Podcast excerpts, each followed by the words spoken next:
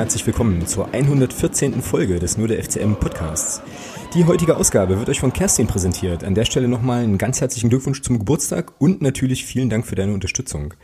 Wir sprechen heute selbstverständlich über unseren Sieg in Bielefeld, der vielleicht ja auch unsere heutigen Gäste gefreut hat. Das werden wir gleich, äh, gleich mal hören.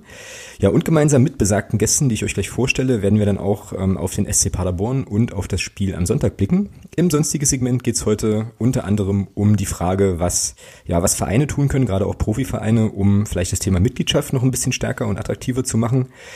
Aber bevor wir dazu kommen, muss ich jetzt hier erstmal einen ganzen Haufen Leute begrüßen. Mit dabei ist natürlich der Thomas. Hallihallo. Guten Abend und auch von mir alles Gute noch nachträglich zum Geburtstag. Ebenfalls mit dabei ist der Marco. Grüße.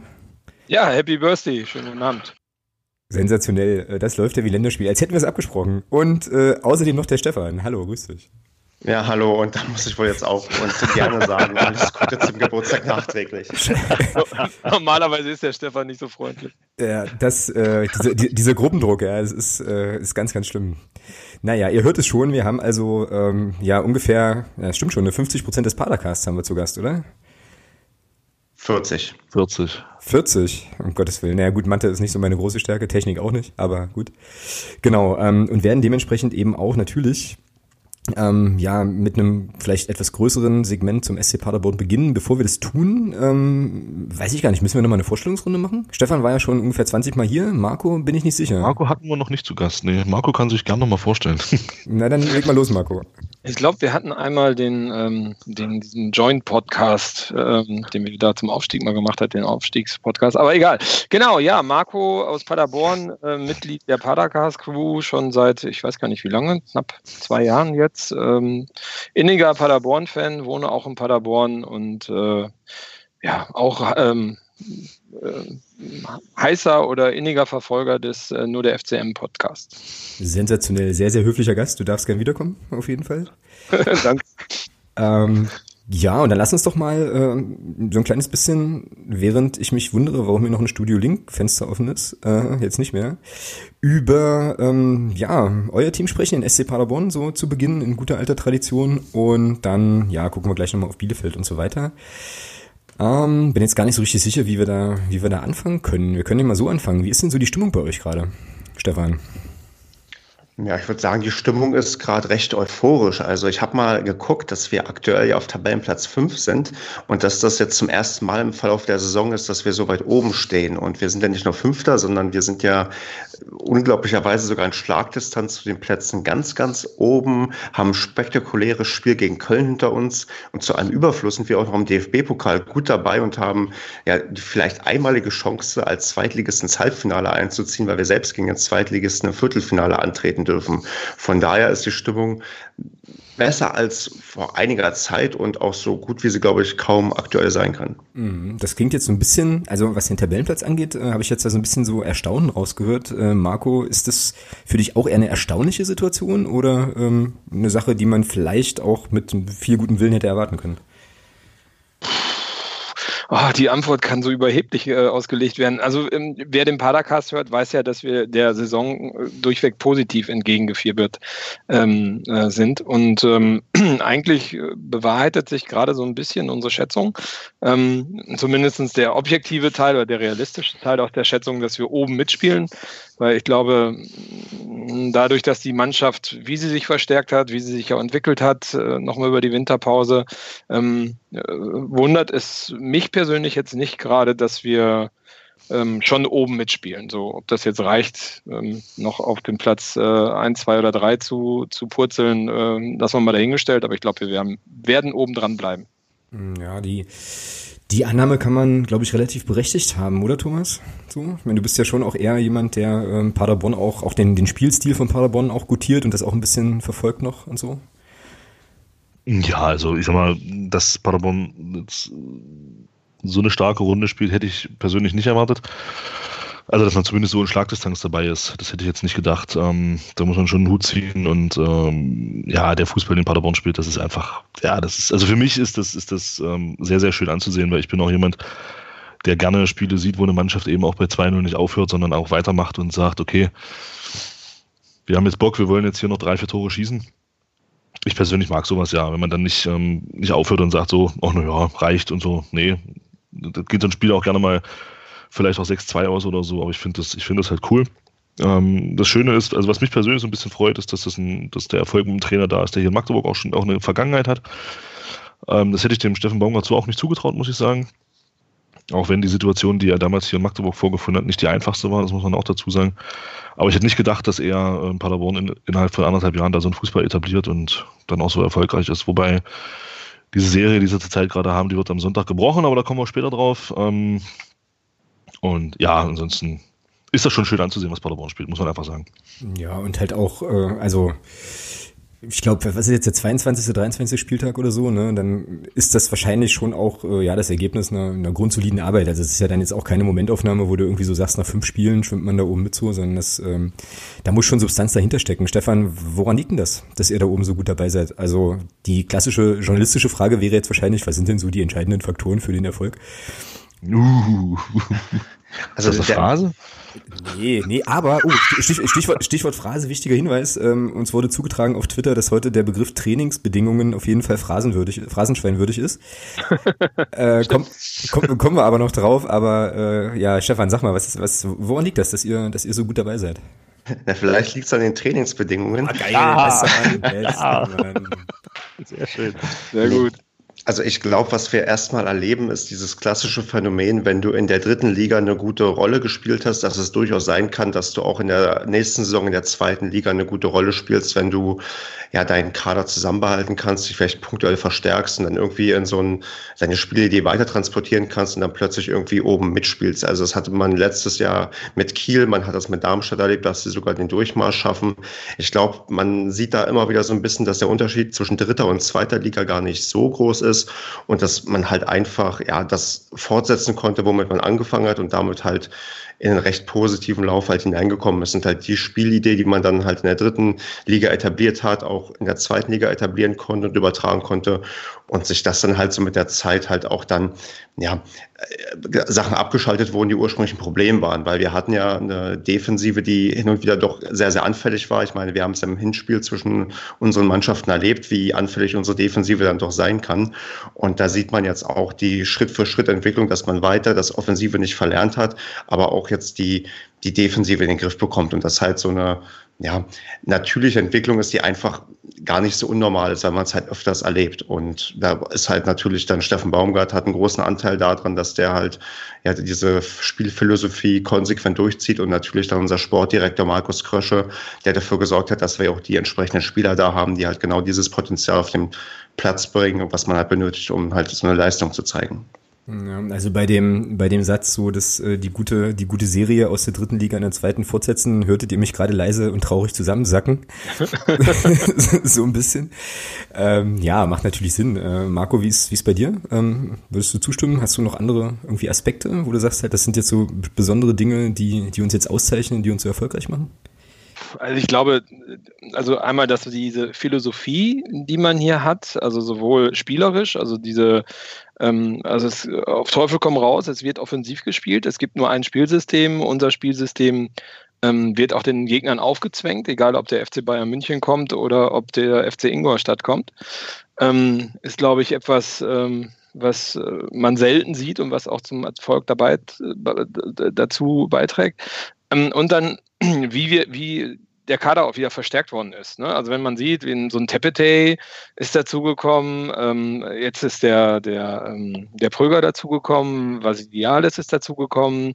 Also wie man dort die Leute aussucht, ähm, ist echt hervorragend. Ne? Also die passen eins zu eins in den Kader. Das ist genau die Spielidee, ähm, äh, die wir auch brauchen von den Leuten. Und ähm, man hatte halt sehr viel Glück und ist da auch sehr konsequent. Man sieht ja auch, der eine oder andere ist jetzt wieder verliehen äh, unter anderem ein Ex-FCM-Spieler. Äh, ähm, man ist da sehr rigoros. Also es gibt Leute, die waren, glaube ich, noch nie beim Training bei uns und die sind dann schon ausgeliehen auf einmal.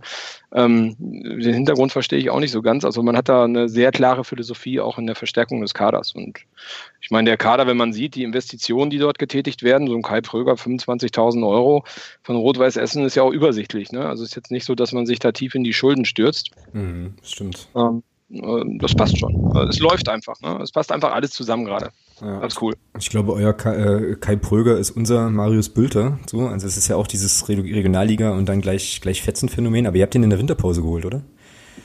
Genau, richtig. Der ist in der Winterpause gekommen und äh, war auch eigentlich eine Ersatzverpflichtung, auch ganz witzig. Wir haben ja in der Winterpause zwei ähm, ähm, Spieler aus den USA verpflichtet, den Shelton und den Kamara. Und der Shelton hat sich in einem Training äh, äh, leider stark verletzt und ist ausgefallen. Man dachte eigentlich, dass er die, fast die ganze Rückrunde verpasst und hat deswegen den Kai Pröger geholt, der ja sofort eingeschlagen hat wie eine Bombe. Ähm, der Shelton ist mittlerweile jetzt auch wieder im Training zurück, seit, ich glaube, letzter Woche. Und äh, ja, da kann man noch gespannt sein, was von denen auch noch kommt. Ja. Ich bin ja äh, relativ fest davon überzeugt, dass euer Erfolg auch viel damit zu tun hat, dass ihr der Aufstiegskonkurrenz einfach die, die Spieler wegkauft und dann nicht einsetzt. äh, Thomas, ich weiß nicht, wie du, wie du das siehst, aber das ist ja schon so ein, so ein Bayern-Boss-Move eigentlich, was Paderborn da gemacht hat, ne? so vor der Saison. Ja, nee, ja, nee. Also Zwink, der Tobi Schwede. Zwinker-Smiley, so, weißt du? Tobi Schwede war schon wichtig in unserem Spiel, keine Frage.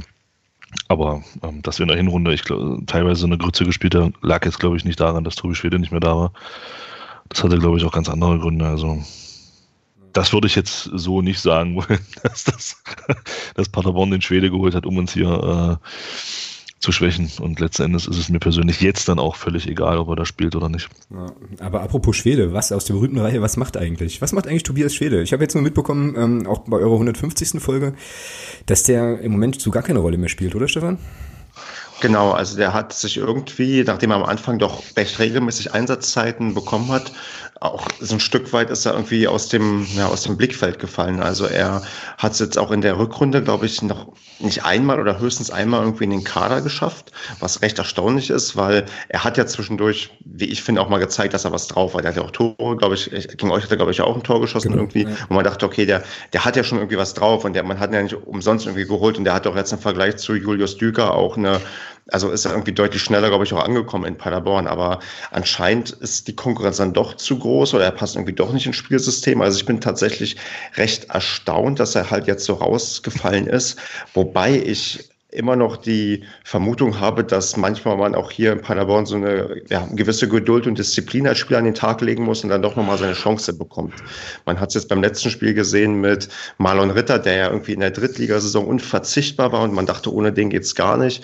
Dann wurde der von Clement vollends verdrängt und ist dann jetzt eingewechselt worden beim letzten Spiel und hat halt eine Leistung abgeliefert, mit der, also mit der ich überhaupt nicht gerechnet hätte, dass der plötzlich nochmal so irgendwie ja, durchstartet und zeigt, dass er das, also das zeigt, was was er halt drauf hat, ja. Und vielleicht ist es mit Schwede genauso, dass der vielleicht nochmal seine Chance bekommt, weil jetzt haben wir ja einige Ausfälle und wenn er die nutzt, dass er dann plötzlich wieder mitspielt. Also ich glaube, in Paderborn wird quasi Leistung auch belohnt. Also da gibt es keine Lieblinge. Wenn du Leistung bringst, dann kannst du auch irgendwie wieder zurückfinden. Also ich würde Schwede noch nicht abschreiben, aber aktuell ist es schon deutlich zu sehen, dass er halt eher eine Nebenrolle spielt. Ja, aber das ist jetzt nicht so, dass es irgendwie ein, ja, ein Vorfall oder ein Anlass oder sowas gegeben hätte, was dann, oder dass er verletzt war oder so, dass es was dazu führte, dass er dann irgendwie den Anschluss verloren hat, sondern es waren dann irgendwie, wenn ich dich jetzt richtig verstanden habe, Stefan, waren einfach erstmal andere besser.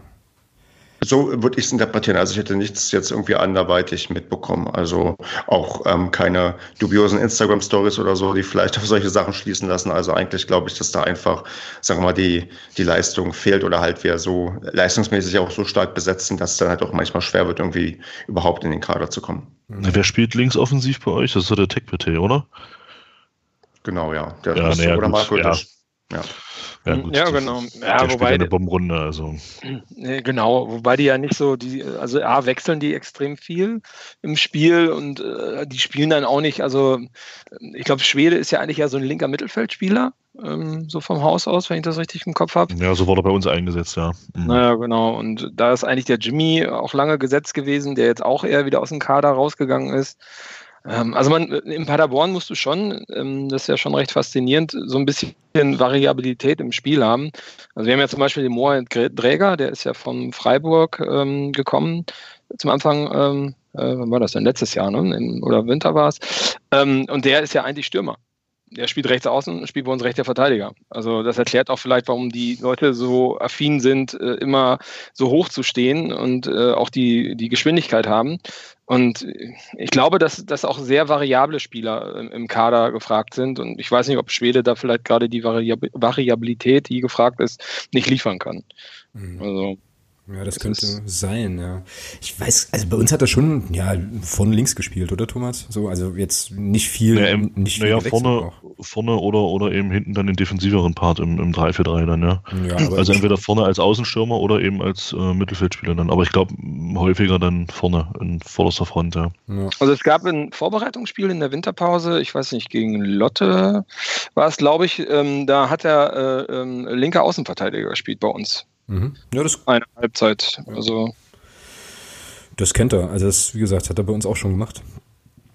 Ähm, ja, kurios. Na, wahrscheinlich, jetzt äh, muss ich mir wieder eine Phrase eintragen, genießt er einfach nur still und heimlich die guten Trainingsbedingungen in Paderborn. Genau. Hast du jetzt auch gerade Trainingsbedingungen gesagt, Thomas? Na, natürlich. Ja, sehr gut. Dann, äh, ja. Ja, ist aber ist auf jeden Fall kurios. Ne? Und Julius Düker ähm, hat bei euch, glaube ich, auch nicht so viel Einsatzzeit gehabt und ist jetzt in Braunschweig und da weiß ich gar nicht, ob er da spielt. Ähm, so. Bisher ist gut wie gar nicht. Er hat ein paar Kurzeinsätze gehabt, irgendwie letzte Minuten irgendwie, aber der scheint da auch noch nicht angekommen zu sein. Mhm. Ja, naja. Thomas? Ja. Das klang jetzt so, als wolltest du ausholen, was zu sagen. Nee, ich habe mich bloß anders hingesetzt. Alles gut. Ach so. Ich meine, wir haben ja einen Ex-Magdeburger bei, Magdeburger bei uns im Kader, der ja auch ähm, funktioniert und spielt. Und das ist der Zinger da. Also ein bisschen ja. was haben wir von euch doch gut abgegriffen. Genau, der hat jetzt verlängert bei euch auch, ne? Genau. Ja, ja. ja gut. Aber, hm, Marco? aber, aber nochmal zum Julius Düker nochmal. Also ähm, ich fand der, also der war ja oft im Kader ähm, aber wenn er gespielt hat, der passt auch nicht ins Spielsystem. Der war viel zu langsam. Das war viel zu behäbig.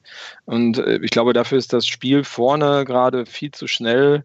Und äh, ich hatte das Gefühl, der war ein bisschen überfordert damit. Also ich möchte gar nicht sagen, dass er das nicht kann, aber ich glaube, der, der muss sich erst noch entwickeln. Ob jetzt Braunschweig da die richtige Basis ist, hm, weiß ich nicht. Aber ist, ja, ist vielleicht auch ein anderer Spielertyp. Ja?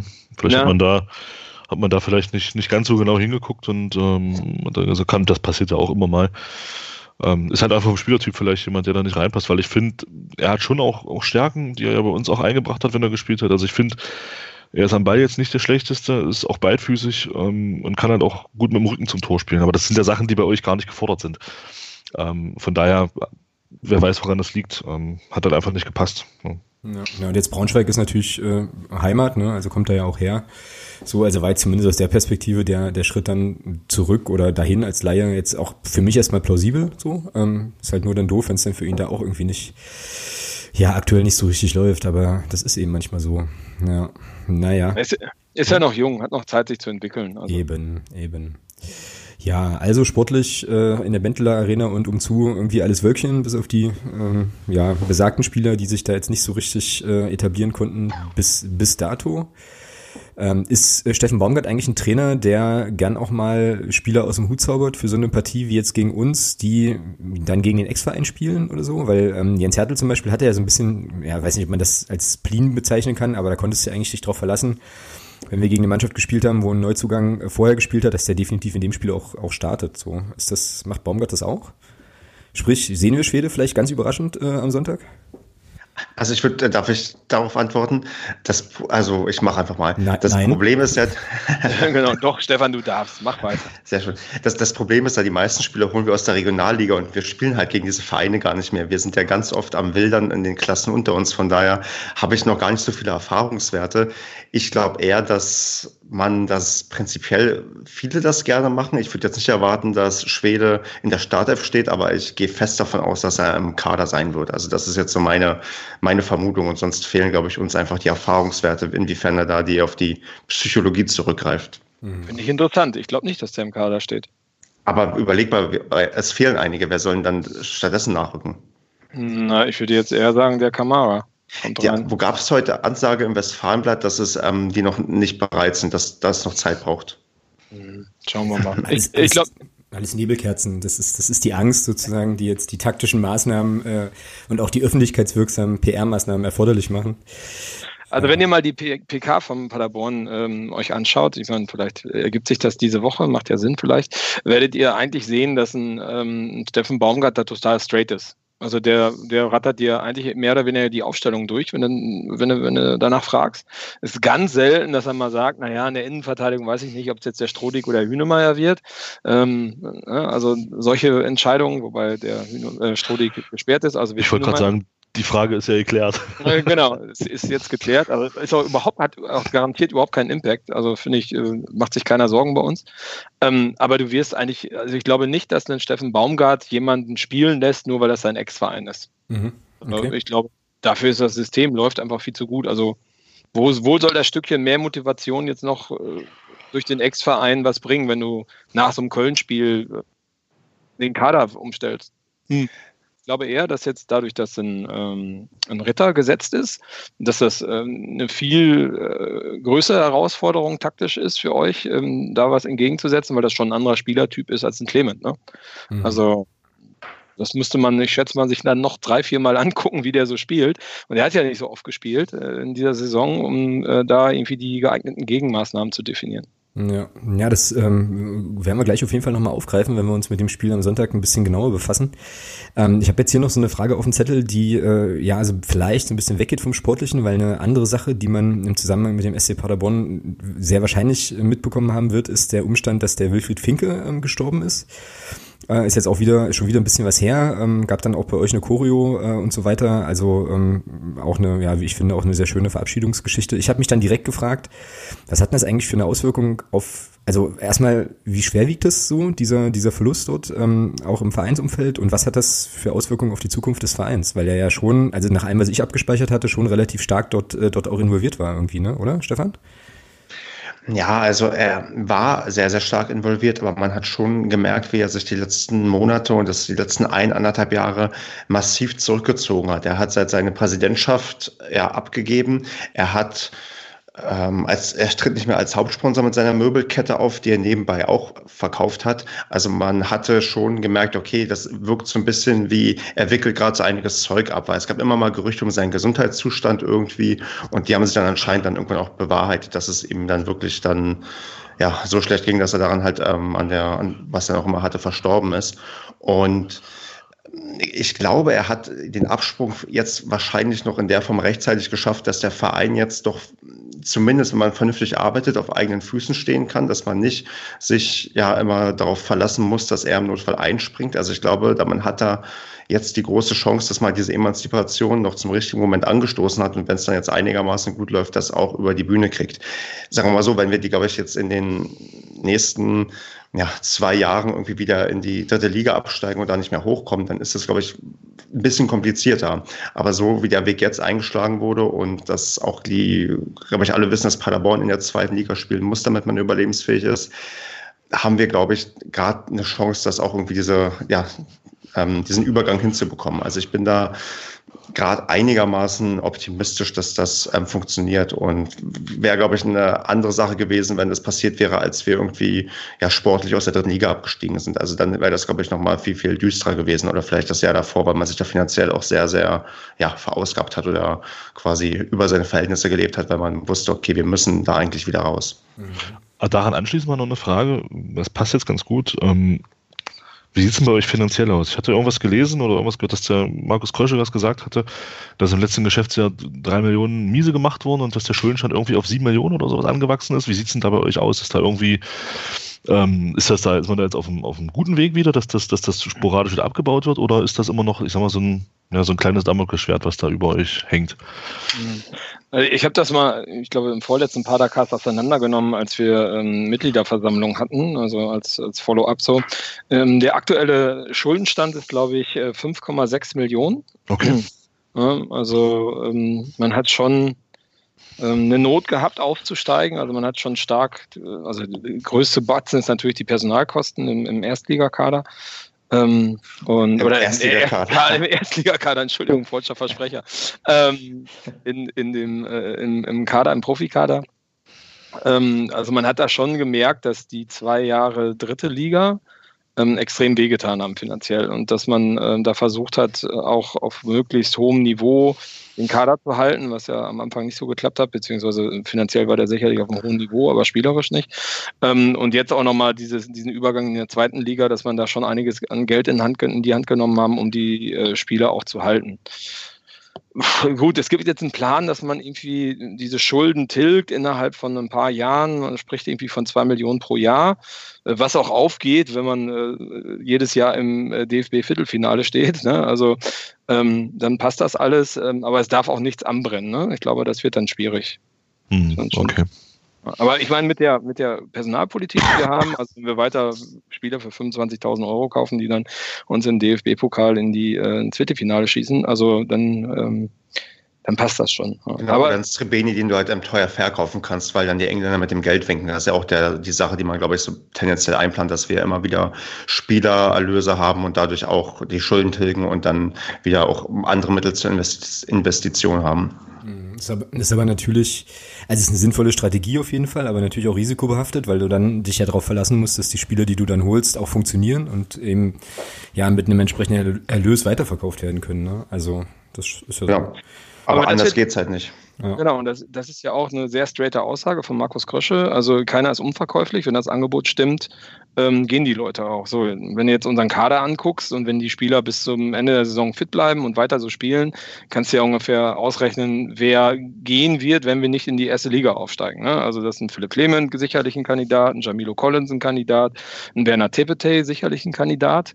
Ähm, und die werden aber sicherlich nicht unter einer Million, wenn nicht sogar mehr gehen. Also da bin ich mir ziemlich sicher. Und man, wenn das Konzept ausgeht, aufgeht, dass du immer wieder neue junge Spieler heranführen kannst, äh, die dann auch sich entwickeln, sodass du zumindest in der zweiten Liga aktiv bleiben kannst, kann das eine ganz lukrative Geschichte werden. Ja, auf jeden Fall. Das stimmt, das stimmt. Also sozusagen Sprungbrett Paderborn, wenn du so, so willst, so ein kleines bisschen. Aber das ist ja auch, glaube ich, eine legitime Positionierung, gerade auch, also was man ja ähm, nicht vergessen darf, ihr bewegt euch ja da auch quasi regional äh, in einem Umfeld, wo es auch Konkurrenz gibt, so, ne? Ähm, und sich da so zu. Echt? Wo? Kommen wir gleich zu. Er ist in Kassel, oder? Äh, genau, genau. Ähm, Grüße ins Aue-Stadion an der Stelle. Ähm, nee, aber wo das ja Sinn macht, sich halt so eine, äh, in Anführungsstrichen, Nische irgendwie, irgendwie zu suchen oder zumindest sich so zu positionieren, das ist ja jetzt auch nichts Verwerfliches oder so, ähm, sondern einfach irgendwie logisch, glaube ich. Ja, ähm, gut, dann habe ich mir jetzt gerade so eine, so eine kleine Holzbrücke gebaut zu unserem nächsten Segment eigentlich. Es sei denn, der Thomas hat noch Fragen zu Paderborn generell. So. Weil wir gucken ja schon immer mal so ein bisschen hin und hören ähm, den Padercast so relativ regelmäßig. Das heißt, wir sind äh, halb informiert so.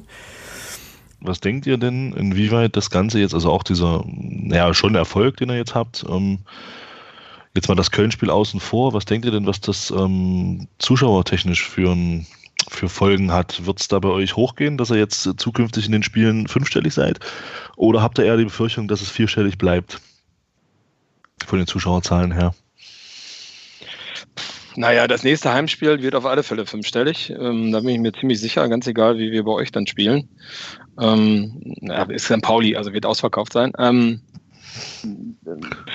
ist halt schwer. Also man muss auch, man muss vielleicht ein bisschen so die, die Hintergründe verstehen. Also ich meine, in der ersten Liga war, war die Bentler Arena natürlich immer ausverkauft, also da gab es keine Karten im Endeffekt, außer für die Gästefans. Ähm, der SC Paderborn hat auch ziemlich viel verbrannten Boden in Paderborn hinterlassen. Also wir werden da nicht nur positiv gesehen.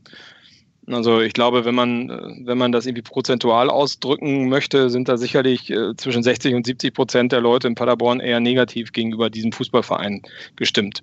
Mhm, okay. Also äh, was teilweise auch verständlich ist, auch äh, die Trainingsbedingungen sind äh, ja so gut, weil wir ein Nachwuchsleistungszentrum haben, wo die Stadt irgendwie Grundstücke umsonst zur Verfügung gestellt haben und so weiter und so fort. Also es gibt so ein paar Verbandelungen und Entscheidungen auch in der, in der Stadt Paderborn gegenüber den ähm, SCP, ähm, die für Kopfschütteln bei den Bürgern geführt haben. Und auch okay. wie, der, wie der SCP sich positioniert in, in Paderborn, würde ich sagen, ist auch sehr, sehr fraglich äh, teilweise. Also so politisch neutral und äh, auch wenig Marketing und Image, keine, ja, eigentlich keine Ecken und Kanten, kommt ein bisschen arrogant auch rüber. Und ähm, ja, es ist halt äh, leider auch so der Auslöser dafür, dass die Zuschauerzahlen seit der Bundesliga ähm, halt rapide abgenommen haben. Ja. Wobei es so schlecht nicht ist. Ne? Also ich habe äh, jetzt gerade mal ein bisschen parallel so geschaut. Das ist äh, ja jetzt nicht wahnsinnig überragend, also nicht dauernd ausverkauft, aber jetzt auch so schlecht nicht. Ne? Also ihr hattet irgendwie 11.500 gegen Darmstadt, dann ja, 9.300 gegen, gegen Dynamo, okay. Ähm, ja, aber ansonsten Kiel 10.000. So, jetzt, jetzt zuletzt natürlich gegen Köln auf 15.000 ist irgendwie auch klar. Also, es, ja, ist jetzt nicht ganz katastrophal, ne? Weil es jetzt, also klang jetzt ein bisschen so, als wäre das irgendwie, äh, als wäre der immer unter, unter 10.000, aber das ist ja eigentlich gar nicht der Fall. Ja, aber wenn du die, wenn du so die Entwicklung anguckst aus der Bundesliga raus, einfach immer ausverkauft, ja, gut, ähm, klar, dann bist du in der zweiten Liga gelandet. Da waren es, glaube ich, kontinuierlich fünfstellig. Ne? Also wurde dann halt immer weniger. Ähm, so, dann in der dritten Liga ist es dann irgendwann weggebrochen. Dann waren es irgendwie nur noch 8000, 7000.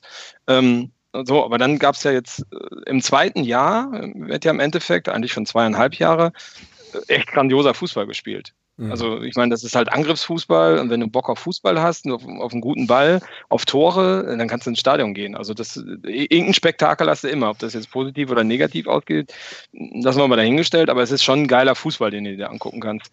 Und äh, eigentlich müssten wir meiner Meinung nach im Schnitt irgendwo zwischen 12.000 und 13.000 liegen und ich glaube, wir liegen irgendwie um die 10.000, wenn nur vielleicht 11.000.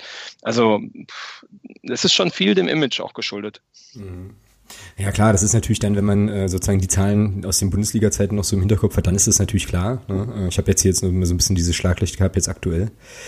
Ja, ähm, Thomas, wollen wir über Bielefeld reden kurz?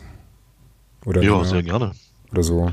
Und die gibt's doch aber gar nicht, die Stadt, habe ich doch gehört irgendwo äh, mal. In, in irgendeinem ja, Podcast hat man doch das mal gesagt. Die gibt's nicht, definitiv nicht. Das ist aber auch eine Phrase, Leute. Das ist echt eine Phrase. Ja, nehmen wir. Wir nehmen alles. Also unsere Phrasenpaten freuen sich dann. So, 30 hat Thomas jetzt hervorragend. Ja, ähm, gut, dann, ja, lass uns, lass uns kurz, lass uns kurz auf Bielefeld gucken. Ähm, Marco, Stefan, wart ihr schon mal dort zum Fußball? Ja, klar. Ja. Okay, cool. Ähm, Thomas hatte die Fernsehperspektive, währenddessen ich die Stadionperspektive hatte. Ähm, Thomas, hau mal raus, wie hast du denn unseren grandiosen Auswärtssieg beim, äh, bei, bei Arminia Bielefeld so gesehen? Wie würdest du es bewerten? Was war los? So. Ja. Oh, bisschen, so, wack, so bisschen, wackeliger, äh, bisschen wackelige Anfangsphase, so die ersten fünf, sieben, fünf bis sieben Minuten waren, hat Bielefeld schon ordentlich Dampf gemacht. Ja, und dann von Minute zu Minute haben wir das Ding im Griff gehabt, ja. Und ja, ich glaube, entscheidend war dafür, dass Bielefeld dann so ein bisschen rausgenommen hat in der, in der das eben, da sieht man so die Unterschiede in der Philosophie auch ähm, war dann der Lattentreffer vom, vom Felix Lohkemper in der achten Minute. Da hast du schon gesehen, oh, nee, Bielefeld hat dann so ein bisschen zurückgenommen, hat gesagt, nee, ähm, wenn wir jetzt hier ins offene Messer laufen, dann kontern die uns aus.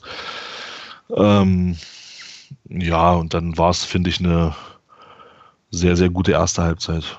Ähm, mit ein bisschen Schiedsrichterglück auch, also ein bisschen ist gut. ein bisschen ist gut, ja, genau. ähm. Dann in Führung gegangen.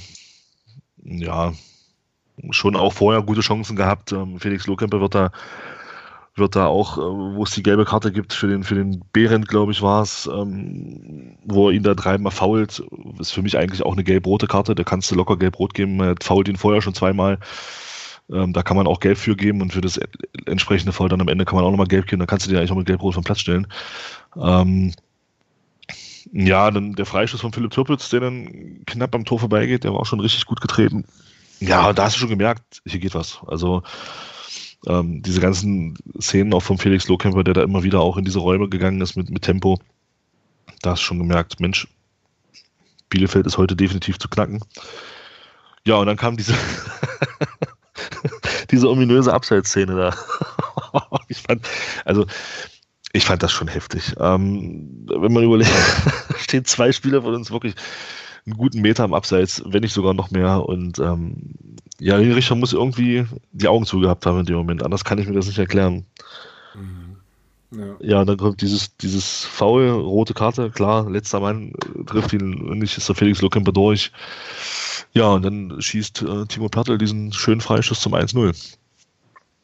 Jo, kann man, äh, das kann man auf jeden Fall so stehen lassen. Das war, das war ein schönes Ding, wobei ich aus der Stadionperspektive nochmal sagen muss, dass die, ähm, rote Karte-Szene, also ich habe das nicht gesehen, dass, da, dass der vorher im Abseits war. Ne? Also wenn man das sozusagen, Nein, wie auch. Wenn man das sozusagen live sieht und es war ja, die sind ja auch auf unsere Kurve dann zugelaufen, da hast du das nicht, nicht mitbekommen so. Ähm, aber hinterher, also es gab ja dann irgendwo auch in der Unterstützergruppe diesen Screenshot, wo du das halt so siehst, die sind ja wirklich einen Meter ja, im Abseits, beide.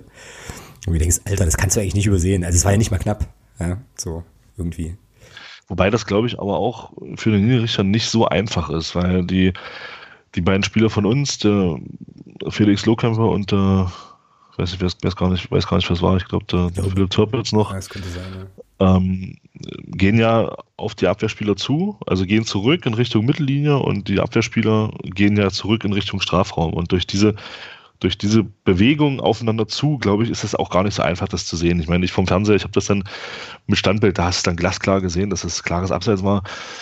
Ähm, aber ich glaube, für den Richter, um ihn auch ein Stück weit ein bisschen in Schutz zu nehmen, ist das in der Situation gar nicht so einfach gewesen, auch wenn er äh, schon das in meinen Augen sehen muss als äh, Zweitliga-Linienrichter, weil die, er hatte dann eine andere Szene vom, vom Dennis Erdmann, hat er überragend gesehen, dass Dennis Erdmann da im, im Abseits stand. Das war richtig gut. Also das war sehr, sehr knapp, aber es war richtig und das hat, das hat er gesehen.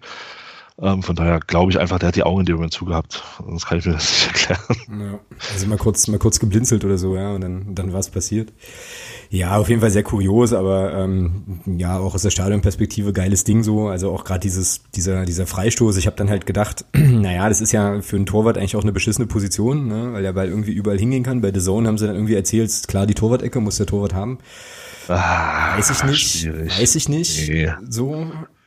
Ey, das ist zentrale Position, Eben. 17 Meter vorm Tor, das Eben. ist wie ein Elfmeter. Das ja, genau. ist, wenn du da einen guten Schützen hast, ist das wie ein Elfmeter. Und das ist, also nee, da von Torwartfehler zu sprechen, nee, das ist mir zu einfach. Hm. Ja, sehe ich, sehe ich absolut genauso, ja. Ähm, wobei man vielleicht zur ersten Halbzeit noch kurz sagen kann, dass äh, auch äh, unser spezieller Freund, Herr Vogeljammer, äh, Vogelsammer, ähm, Was denn? Vogeljammer. Äh, ja, auch noch mal eine Szene hatte, wo sich der Loria das erste Mal so richtig auszeichnen konnte, fand ich. Ne? hat dann, ich weiß nicht, ob das jetzt nur aus der Stadionperspektive so krass war, ob du das im äh, TV anders gesehen hast halt, aber da ist ja, der ist ja doch relativ frei auch auf, auf äh, Loria zugelaufen. Ja, was heißt freie Spieler sind halt ein bisschen zurückgeblieben, weil sie nicht, weil sie keinen Elfmeter verursachen wollten. Ne? Ja, und dann war das ja schon so eine 1 gegen 1 Szene, die er gut löst. Ne? So, also ja, super. Das ist mir sozusagen, ja, ja, das ist mir sozusagen dann noch, dann noch aufgefallen, eingefallen. Äh, Stefan und Marco, habt ihr irgendwas gesehen von dem Spiel? Irgendwie euch eine Zusammenfassung angeguckt? Oder ähm, war es euch egal? Habt ihr innerlich jubiliert, dass, dass Bielefeld verloren hat? Äh, wie war denn eure Gemütslage nach unserer Paarung? Stefan, hau mal raus. Ähm, also wir gucken, also ich gucke nur auf uns und denke von Spiel zu Spiel bei uns. Alter, besser Mann. und ähm, nee, ich muss ganz ehrlich sagen, ich habe das Ergebnis, die Ergebnisse nehme ich normalerweise immer so zur Kenntnis und ich gucke auch dann bei euch auch mal gerne, was noch passiert ist. Also ich habe schon mitbekommen, dass es da einen Platzverweis gab und auch noch Bielefeld in Unterzahlung wie den Anschlusstreffer erzielt hat, aber habe vom Spiel keine bewegten Bilder gesehen. Von daher habe ich nur das Ergebnis freudig zur Kenntnis genommen, weil so ein bisschen lustig ist es ja schon, wenn Bielefeld das nicht so ganz auf die Reihe bekommt und wenn ihr ja in der zweiten Liga bleiben könnt, wäre das ja auch gar nicht so schlecht, weil es gibt einen einen oder anderen Verein, den ich lieber absteigen sehen möchte. Und das seid nicht ihr. Hm, das hast du, das hast du schön gesagt. Marco, wie ist bei dir? Hast du irgendwas mitbekommen vom Spiel? Ähm, ja, ich habe das äh, Spiel ähm, so ein bisschen am Ticker verfolgt. Ähm, ähm, und habe mir die Zusammenfassung ähm, danach nochmal angeguckt. Also ähm, ich fand, äh, ja, habt ihr ganz souverän gemacht. Ne? Also ich meine, der Freistoß, ähm, äh, der war halt auch gut geschossen. Ne? Standen, glaube ich, ein paar Leute in der Mauer wirklich. Mhm, und genau. äh, weil der Hartherz, dem ist das Ding mehr oder weniger über den Kopf ge geschraubt, äh, der Freistoß. Also hätte der eine klare Sicht gehabt, wäre der vielleicht noch hochgesprungen und dann wäre das Ding nicht reingegangen. Äh, und dann nach hinten raus halt, ähm, gut, ich weiß jetzt nicht, wie der Spielverlauf war, weil ich mir nur eine Zusammenfassung angeguckt habe. War halt unnötig, dass die da noch drankommen, die Bielefelder. Ähm, aber ich meine, nach hinten raus habt das ja dann klar gemacht mit dem Elfmeter und so. Also ich super. Also ich meine, klar, scheiß Bielefeld. also, also wer, wer, mag die schon? Ähm, ich gönn's euch. Ja. Definitiv. Ja. Wobei, es war ja für euch jetzt, ich meine, hat ja unten so einiges gewonnen. Ne? Das war ja jetzt mhm. nicht so ergiebig. Oder vielleicht halt sehr, sehr wichtig, damit man dranbleibt. Ähm, kann man ja so oder so sehen. Ja, na, unsere, äh, unser Start in 2019 war schon, war schon wichtig und auch gut. Ne? Also äh, quasi auch gegen die direkte Konkurrenz dann gepunktet äh, und so und äh, das war schon cool, aber ähm, ja, Bielefeld war schon nochmal noch mal eine Nummer, weil die halt einfach auch gut drauf waren so. Ähm, wir haben ja unter dem Neuhaus dann halt auch relativ viel, äh, viele Punkte geholt. Ich glaube, die haben sogar die ersten drei Spiele alle gewonnen, weiß ich gar ja, nicht mehr genau. genau. Ja, ja, haben sie, ja. Irgendwie so, von daher war das für mich, muss ich sagen, zumindest auch äh, dann einigermaßen erstaunlich, dass wir da so, ja, Thomas hat's ja gesagt, also dann auch in der ersten Halbzeit doch recht dominant waren. Ähm, gut, okay, ich meine, mit der roten Karte ist es dann natürlich auch einfacher so, das da habe ich dann so gedacht, okay, Ähm, also da, da waren bei mir so ganz, ganz interessante Gedankenprozesse, weil ich so dachte, okay, wir sind jetzt mit einem Tor vorne und haben einen Mann mehr. Ja, was soll passieren? So, und dann dachte ich mir so, ja, du bist halt Clubfan und hast mit diesem Verein schon alles Mögliche erlebt, halt, das äh, ist noch lange nicht safe so. Und ähm, ja, so war es ja dann auch in der zweiten Halbzeit, also dieser, ähm, dieser Anschlusstreffer von Bielefeld ähm, Thomas, ich weiß nicht, wie du es gesehen hast, aber der war leider schon mehr oder weniger verdient so. Also ähm, die haben sich das schon, also ja, das schon erarbeitet, auch das Tor irgendwie. Und ich habe überhaupt nicht verstanden, und das musst du mir jetzt erklären, Thomas, weil du bist ja hier unser Fußballexperte, warum wir nicht also was, was passiert ist sozusagen, dass ähm, wir dann doch aus meiner Sicht relativ passiv unterwegs waren und Bielefeld haben spielen lassen, auch mit zehn Leuten. So, und die dann auch, wie gesagt, aus meiner Sicht nicht ganz unverdient haben zum Anschlusstreffer kommen lassen. Was das ganze Ding ja dann schon noch mal so ein bisschen spannender machte. Ja, ich finde, ich finde, die haben die, die, äh, den Stadionstandort in der zweiten Halbzeit ganz gut ausgenutzt, weil äh, unsere Abwehrspieler und auch der Torhüter die ganze Zeit in die Sonne geguckt haben und weiß nicht, wie das im Stadion war, ob das da, ob das da auch groß auffällig war, aber im Fernsehen hast du schon gesehen, dass Bielefeld dann in dieser Phase sehr, sehr viel mit langen, hohen Bällen gearbeitet hat auf den, auf den Fabian Klos. Und ja, das hat es dann schon bemerkbar gemacht, ja, wenn du dann da in die Sonne guckst und ähm, immer wieder hohe Bälle, immer wieder, dass dann irgendwann mal was durchrutscht und dass das dann irgendwann mal schief geht. Das ist dann, glaube ich, schon normal. Was ich allerdings auch nicht verstehe, ist, dass man, dass man diesen, ja, diese, diese, diese zehn Minuten noch in der ersten Halbzeit, nachdem der Platzverweis war, wo man dann auch 2-0 noch in Führung gegangen ist, kurz vor der Halbzeit, durch ein, ja, durch ein gutes Tor vom Lohkemper, der da schön die Linie runterrennt und dann das 2 0 da macht. Ähm, da habe ich mir so gedacht, Mensch, wir können ja doch überzahlen. Mhm. Ja. Ja, und, ähm, und da war für mich eigentlich klar, zweite Halbzeit brennt nichts mehr an. Weil, weil sie gezeigt haben, Mensch, wir lassen Ball und Gegner laufen, genauso wie du es in Überzahl machen musst. Und dann kommen die raus und verfallen da komplett in Hektik und schlagen nur noch die Bälle raus. Und wo ich mir so, mein Gott, das kann doch nicht wahr sein. Mhm. Wo ist denn diese ganze Ruhe hin, die in der ersten Halbzeit noch da war? Wo ist denn das alles hin auf einmal? Ja, und dann macht Bielefeld das Tor. Und dann fand ich aber, und das weiß nicht, wie das, wie das im Stadion war, aber ich fand vom Fernseher, muss ich sagen, fand ich mit dem Tor war dann auch die Kontrolle wieder zurück. Mhm, ja. Danach kam, also Bielefeld hat dann das, den Anschlusstreffer gemacht und dann zwei, drei Minuten kurz geschüttelt und dann hatte man aber wieder alles im Griff. Ja. Das hat mich schon ein bisschen erstaunt, dass man dann, warum man das nicht auch schon vorher so hatte, warum man da erst wieder dieses Gegentor brauchte, um dann wieder in so in dieses auch in dieses Spiel zu kommen, dass man dann das Ganze wieder ein bisschen mehr kontrollieren kann.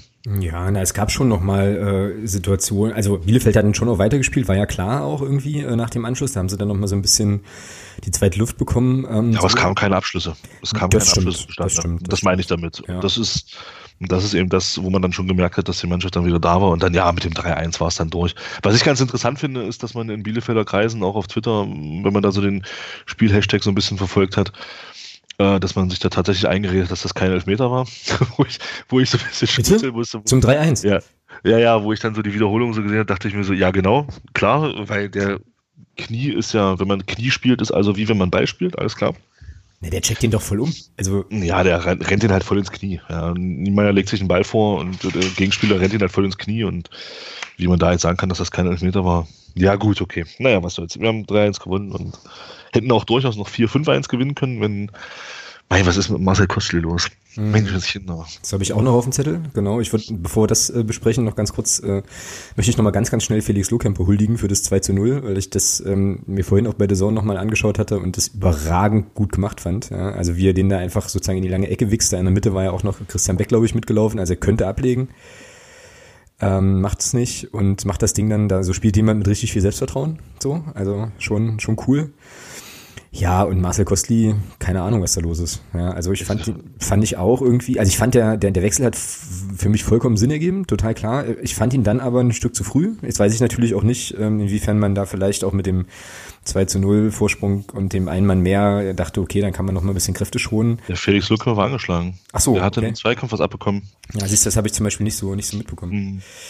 Ja, also das ist schon so, dass der Marcel Costi da im Moment so ein bisschen, ja, also dem fehlt die Form, ne? So irgendwie. Also er hat dann auch versucht, irgendwie so, so ein bisschen, also er kam dann auch nicht an Gegenspielern vorbei. Also es haben auch viele Sachen einfach irgendwie so ein bisschen unglücklich nicht funktioniert.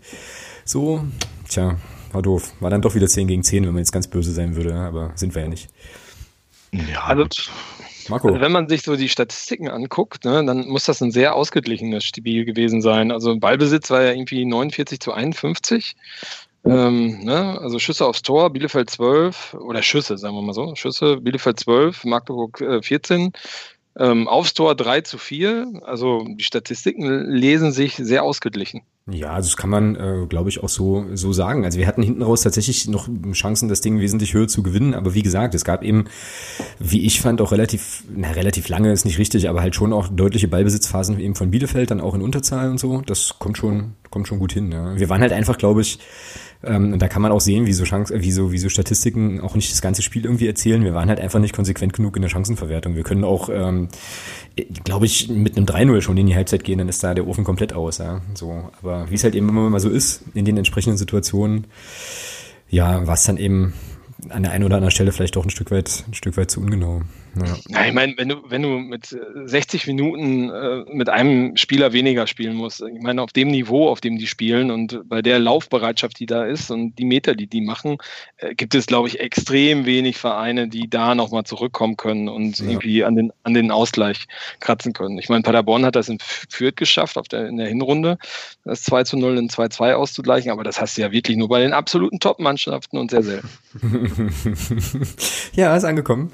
Ähm, ja, wobei man aber auch schon nochmal sagen muss, ähm, das war auch so ein Momentum-Ding, fand ich. Also ähm, als der, der Anschlusstreffer dann fiel für Bielefeld, sind auch die Menschen äh, auf den Tribünen rechts und links so ein kleines bisschen aufgewacht. Die waren vorher eher zögerlich und dann war es schon auch laut so. Also es gab dann schon so ein bisschen nach meinem Dafürhalten im Stadion die Situation oder das, das Ding, naja, hier könnte jetzt vielleicht schon noch mal was gehen. Das, die hatten dann auch, es gab dann auch noch Ecken und, und Freistöße und so Gedöns, da kann ja auch immer mal einer durchrutschen und für mich war das zu dem Zeitpunkt, äh, so zwischen der, ich glaube, 65. Minute war der Anschlusstreffer und dann so zur 75. war das überhaupt nicht unwahrscheinlich, dass wir da noch einen Ausgleich kassieren könnten, durch ein blödes, durch ein blödes Ding so.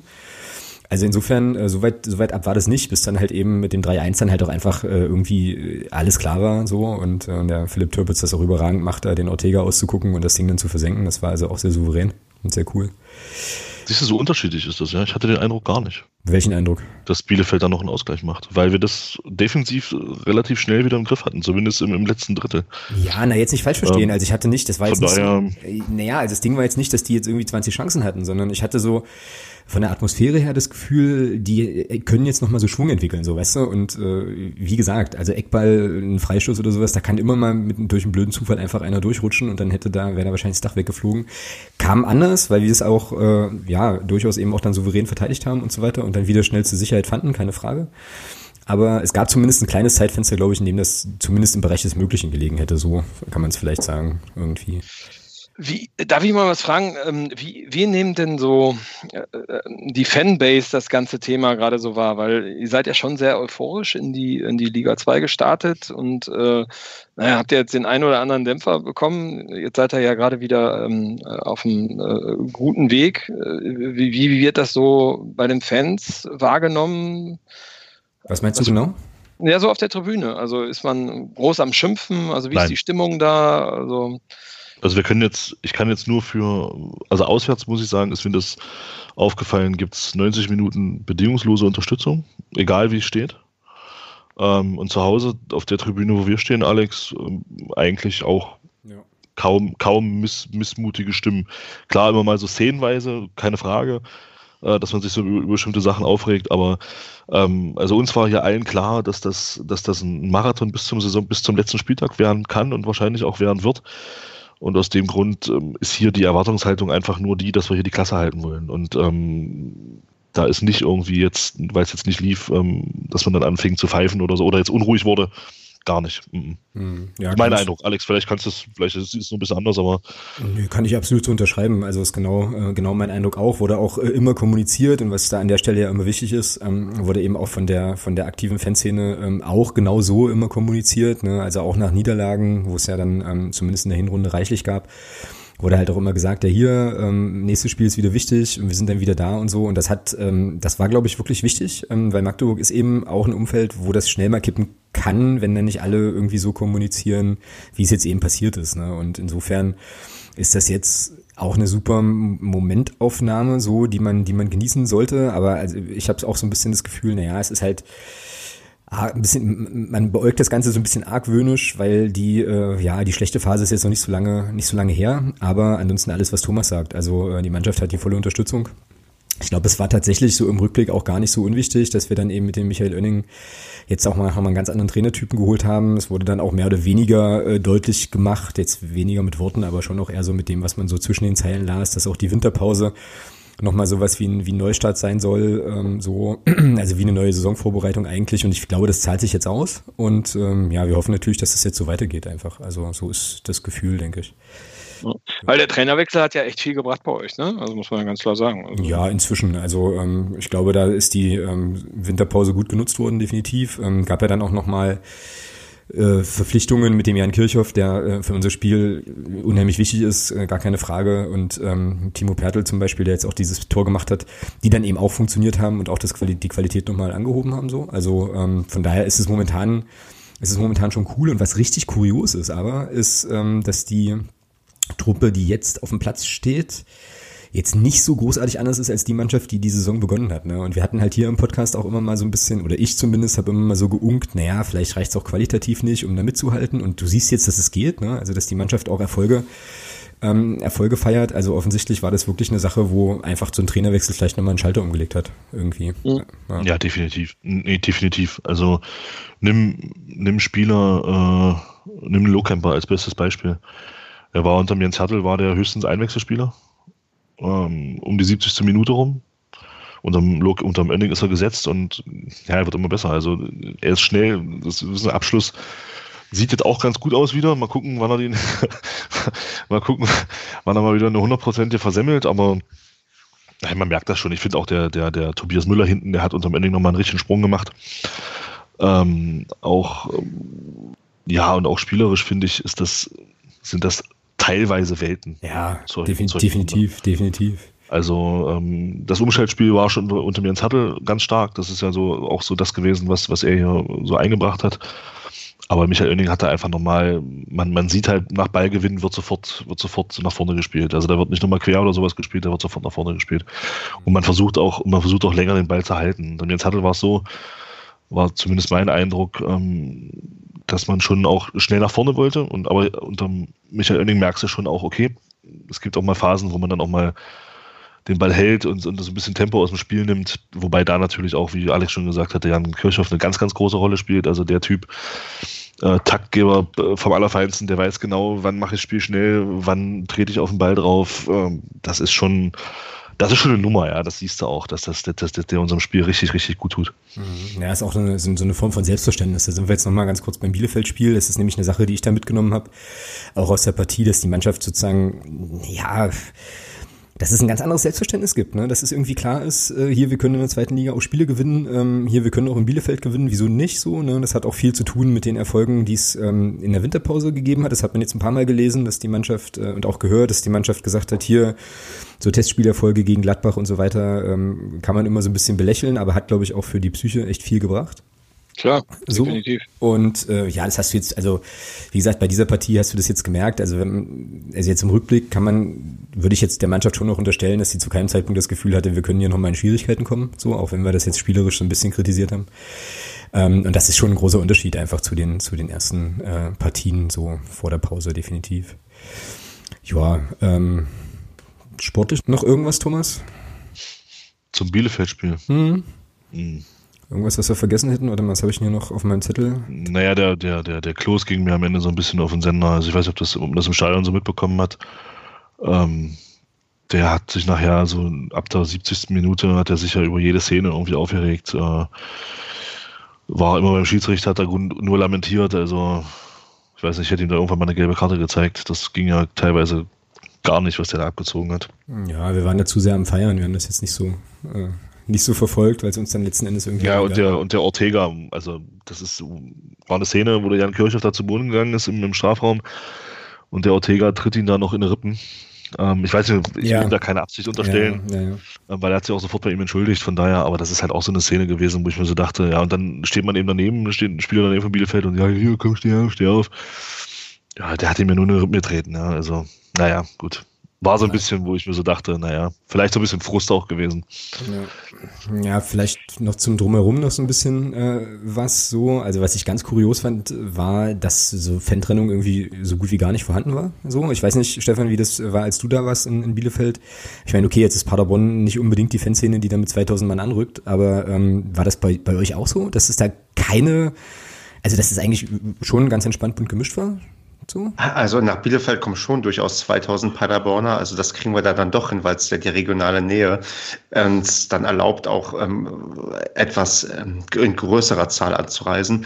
Aber ja, ich erinnere mich auch, dass ja, da ist es schon einfacher quasi mit anderen Fans in Berührung oder Kontakt zu kommen. Aber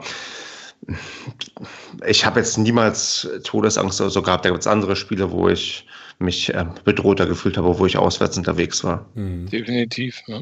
Ist auch schwer, glaube ich, da. Das äh, liegt ja auch mehr oder weniger in so einem Wohngebiet, das Ganze, die Schüko Arena. Und mhm. ja, das ist ja auch alles sehr verwinkelt und viele parken dann in den Seitenstraßen. Also, wenn du jetzt nicht gerade wirklich am Bahnhof ankommst und selbst dann ist es, glaube ich, schwer. Dann kannst du, glaube ich, nur mit Bussen dahin fahren. Also, ja, gut, das ist. Ja. Aber ist ja, ist ja, wie gesagt, also ist jetzt nicht Dresden oder so. Genau. Ja, ich hatte ähm, am Anfang so ein bisschen, oder ich hatte vor dem Spiel so ein bisschen Sorge, weil äh, NRW und dieses Polizeigesetz gedöns da und verschiedene Sachen, die man gehört hatte. Auch unsere Fanhilfe hatte dann äh, im Vorfeld. ja, ein bisschen, ein bisschen drauf hingewiesen. Ja, so ganz, ganz dezent äh, sozusagen hingewiesen, dass das vielleicht problematisch werden könnte. Ähm, und dann war das aber alles wirklich dezent so. Also ich fand das tatsächlich angenehm, muss ich sagen. Also ähm, bin ja dann mit dem Zug zurückgefahren, mit dem Auto aber hingefahren, ähm, haben dann auch irgendwo in einem, ja, uns auf so einem Parkplatz geparkt und sind dann da mehr oder weniger unbehelligt zum Stadion gelaufen, da irgendwie auch noch, glaube ich, sogar äh, an der falschen Ecke irgendwie rausgekommen, mussten dann noch drum rumlaufen durch so eine Gartensparte, aber das war alles völlig tiefenentspannt, alles cool. So, ja, Ansonsten zum Stadion vielleicht noch, ist halt schon eine geile Hütte. Also kann man machen, so, ähm, Bielefelder Alm, ist nicht so schlecht. Ja, und dann gab es irgendwie, das habe ich jetzt aber tatsächlich nur gelesen, nicht, nicht selber mitbekommen, dann gab es ja wohl am Bahnhof noch irgendwie äh, ein bisschen Reibereien mit der Polizei und irgendwie Leuten von Block U scheinbar oder irgendwie aus der aktiven Fanszene, weiß ich nicht genau. Ähm, das war aber auch, äh, also da war noch eine andere Sache kurios. Wir standen ähm, mit ein paar Kollegen an unserem Abfahrtsgleis, wo dann irgendwie ein, irgendwann ein ICE kommen sollte und dann hat die Polizei unten im Tunnel versucht sich miteinander zu einigen, wie sie denn jetzt die Magdeburger Fans auf welches Gleis wie schaffen müssen und dann Bielefelder wegschaffen müssen. Und das war ganz ulkig zuzuhören, weil die so gar nicht klarkamen. Ne? Also da hat sozusagen Person A das eine gesagt, Person B was anderes und dann mussten sie sich erstmal zu irgendwie fünf äh, konsultieren, wie sie es jetzt machen wollen. Das fand ich recht unterhaltsam. Ähm, so, aber ja, also da ist irgendwie nochmal, keine Ahnung, gab es wohl irgendwie noch so ein bisschen Reibereien, aber das äh, ist tatsächlich an mir vorbeigegangen. Ansonsten war das wirklich eine lauschige Fahrt, muss ich echt so sagen. Also kann man machen. Vor allem, wenn man dann mit drei Punkten nach Hause fährt, ist das natürlich grandios. Ja. Und Wetter war ja auch gut. Ja, Wetter war super, war auch wieder völlig verstörend. Äh, also Thomas sagte ja vorhin gerade Sonne und so. Wir hatten dann, äh, glaube ich, in der zweiten Hälfte die Sonne komplett irgendwie auf dem Gästeblock und standen da im T-Shirt. Ja? Und dann guckst du guckst dich an und denkst du, okay, alles klar, ist Mitte Februar. Hm. Aber okay, äh, auch das kann man mal machen. Ja, je war, war gut. Ja, bevor wir jetzt gleich zum äh, zu FCM Paderborn kommen, äh, müsst ihr beide noch mal ganz kurz uns teilhaben lassen an äh, euren Gemütszuständen, so sagen wir mal zwischen der, ja, weiß ich nicht, 80. und 95. Minute in eurem Spiel gegen den FC. so, also äh, ihr habt das ja gewonnen, 3-2 nach einem 0-2 Rückstand und ähm, die entscheidenden Tore fielen ja relativ spät und ich habe dann so gedacht, na, da sind doch ein paar Leute mal massiv, massiv eskaliert. Wie war das denn so? Gegen den FC das zweite Mal zu gewinnen in dieser Saison? Ja, also ich bin wie alle um mich herum extrem ausgerastet bei dem Spiel in dieser turbulenten Schlussphase. Ich finde, um quasi jetzt schon die Eigenwerbung vorzuziehen, im aktuellen Paracast haben wir da das auch dezidiert auseinandergenommen und du merkst halt richtig, wie, wie lange wir uns darüber unterhalten, wie geil wir das fanden, wie wir, wie die, quasi diese, diese Partie quasi absurd in der Form verlaufen ist. Du liegst halt irgendwann 2-0 zurück, Terror, äh, nicht Terror, ähm, Modest hat das Tor geschossen, eigentlich läuft alles wie nach, ja, wie nach Plan irgendwie, wie man es eigentlich eigentlich äh, fast jeder vielleicht vorhergesehen hat. Und dann drehst du halt dieses Spiel und dann noch mit solch Wahnsinnstoren. Also es geht mir immer noch so, dass ich auch noch mir heute die beiden Tore zum 2 zu 2 und 3 zu 2 öfters angeschaut habe, weil das ist einfach unglaublich gewesen. Also was man da erlebt hat, das sind so, also Momente, gut, man könnte fast sagen, Paderborn ist Wahnsinn jetzt in den letzten, in der letzten Zeit eher Normalität. Aber das war schon, also der absolute Hammer. Und ähm, ich hab's, ich bin ja ein bisschen traurig gewesen, weil ich sofort abhauen musste mit Abpfiff, weil ich sonst mein, mein Zug mit Zugbindung nicht bekommen hätte. Aber es war halt schon so gehört zu den denkwürdigsten Heimspielen, die ich, glaube ich, bisher gesehen habe. Also vom Spielverlauf und wie ich am Ende halt mit allen um mich herum ausgerastet bin. Ich habe ein, ein Freund von mir hat mir ein, ein Bild bei WhatsApp geschickt und meinte, beim Jubel hatten irgendwer die ähm, ähm, also einen Kratzer auf der Brust zugeführt und ich weiß nicht, wie das passiert ist, weil halt alles komplett durcheinandergewirbelt wurde. Tja, solche Geschichten schreibt nur der Fußball. So ist es. Ganz genau. Äh, Marco. schon gut. Ja, ich meine, da kann man nicht mehr viel hinzufügen. Ne? Also ich persönlich hätte nicht gedacht, ähm, nach dem 2-0 von Modest, dass, dass wir das Ding da noch drehen. Ne? Und ähm, ja, ab dem, ab dem 2-1 von, von Tepete ähm, äh, war, war also Anspannung pur auf der Tribüne. Das war schon von geil. Und ja gut, das 2-2 und das 3-2, also selten so eskaliert im Stadion. Also ich glaube, ich bin irgendwie vier Stufen vor und zurückgesprungen. Ähm, also das war, das war schon geil. Also heftig. Sehr gut. Ja, und, würd, und würdet ihr sagen, dass, ähm, dass der Sieg sozusagen unter dem Strich, äh, was den ganzen Spielverlauf betrifft, auch verdient war? Ich frage das vor dem Hintergrund, dass die, dass das 2-2 und das 3-2 ja schon so Schüsse waren, die jetzt nicht in jedem Spiel reingehen, um es mal vorsichtig zu, zu sagen. So, also es waren ja schon auch gewagte Abschlüsse, die dann aber ihren Weg ins Tor fanden. So, also war das unter dem Strich, waren das verdiente drei Punkte, Stefan? Ja, also der, da muss ich Fremdwerbung jetzt machen. Der, der ähm, Taktikblogger, der Jan, hat auf paderball.com dann eine sehr treffende Analyse geschrieben und kommt halt auch zu dem Schluss, dass es eigentlich am Ende verdient war, weil Köln halt auch also A, du darfst eigentlich nicht verlieren als mit so einer Mannschaft, wenn du 2-0 auswärts vorne liegst. Und B, was, was kann ich bei B noch sagen? Also, das, das, das. naja, man muss, schon sagen, man, man, muss schon sagen, dass, dass Köln dann irgendwann aufgehört hat, Fußball zu spielen. Ne? Also nach dem 2-0 und hier Drehbuch, Anthony Modest, erstes Spiel, ähm, schießt sofort ein Tor, ey, alles geil, alles gut. Ne? Jetzt, die waren irgendwie gedanklich schon im Mannschaftsbus. Ähm, sieht man auch beim 2-1, bei diesem Freistoß, der da von der Strafraumgrenze, da fast von der Auslinie geschossen wird und echt zwar stramm, aber durch den 5-Meter-Raum gehen kann. Und auf der anderen Seite steht dann Tepete und der muss den einfach nur reinmachen. Also fünf Abwehrspieler äh, gucken irgendwie zu. Ähm, und von daher ist das schon berechtigt, glaube ich. Ne? Und wenn du so den Spielverlauf dir mal anguckst, ey, Köln hat echt viel rumgeholzt, ne? also Spielaufbau kaputt gehauen. Ähm, eine rote Karte hätte es auch schon früher geben können. Von daher, ähm, hey, passt. Geil. Und wer mit so roten Ringelsocken Fußball spielt, ne, der sollte eh nicht gewinnen. Ja, das, da, da, sagst du was halt. Und Rot-Weiß als Vereinsfarben ist eh schwierig, aber na gut. Ja, allerdings. Ja. Das war halt ganz witzig. Ich habe das ja im Radio verfolgt, also über, über Amazon Music halt. Und ähm, ich hatte meine Frau und meine Kinder von der Schwiegermutter geholt und auf dem Rückweg hatte ich mir dann, äh, lief dann gerade das Spiel. Und man, ich habe das, das, das hörte man so, nach dem, nach dem 2-0 plätscherte das erst so ein bisschen so dahin. Also zumindest, was man so, so Eindruck gewinnen konnte vom, vom, vom, vom Kommentar her. Ähm, auch Paderborn machte jetzt, wie gesagt, von dem, was ich so gehört habe, nicht den Eindruck, als ob man da jetzt nochmal groß ähm, zurückkommt und dann fiel ja dieses 2-1, wo dann der Amazon-Reporter da auch sagte, ähm, was hat Köln da eigentlich verteidigt? Ähm, dass der, das ist schon krass, ich habe mir das dann abends noch angesehen die Tore und dachte mir so, ja, was machen die da eigentlich? Wie Marco schon gesagt hat, ich weiß nicht, sechs Kölner. Ähm, wenn man den Horn noch dazu nimmt, sogar sieben, äh, lassen den Ball da durchlaufen, der Horn guckt auch bloß blöd hinterher. Ähm, steht es halt 2-1, ja, und dann, dann ging es los, ja. Und das war schon krass. Und die beiden Tore, beim 2-2, der ist unhaltbar, beim 3-2 sage ich immer noch, ist ein Torwartfehler, der steht einfach zu weit vorne. Ähm, steht er da zwei Schritte weiter hinten, hat er den. Und ähm, war nichtsdestotrotz war er trotzdem gut geschossen, keine Frage. Aber steht der 102 Meter weiter hinten, dann, dann holt er den raus. Und äh, von daher hat es halt einfach super gepasst dann an dem Tag für Paderborn. Ne? Als das 3-2 fiel, ich meine, ich habe da geguckt, das kann doch nicht sein, jetzt haben die das echt noch gedreht. Ja, und das war, wie Stefan ja schon gesagt hat, eigentlich gemalt für Köln. Ja? Der Modest macht das 2-0, alles freut sich, ja toll, dann macht er dann noch, ich weiß nicht, sechs Minuten Heularie, dass er sich da so freut. Und ja, dann verlieren die das Spiel tatsächlich noch. Das war schon krass. Es war auch unheimlich cool nach dem Abpfiff, ähm, nachdem die Mannschaft dann verabschiedet worden ist, stand dann auf der Süd, also auf der äh, Tribüne, wo auch die aktive Fanszene zugegen ist, wurden dann noch viele Modestlieder gesungen und die ja. Kölner Fans mit Modestliedern verabschiedet. Das ist ja Wahnsinn, was sich alles auf den Mann reimt. Also wunderbar. Ja, bester Name auf jeden Fall.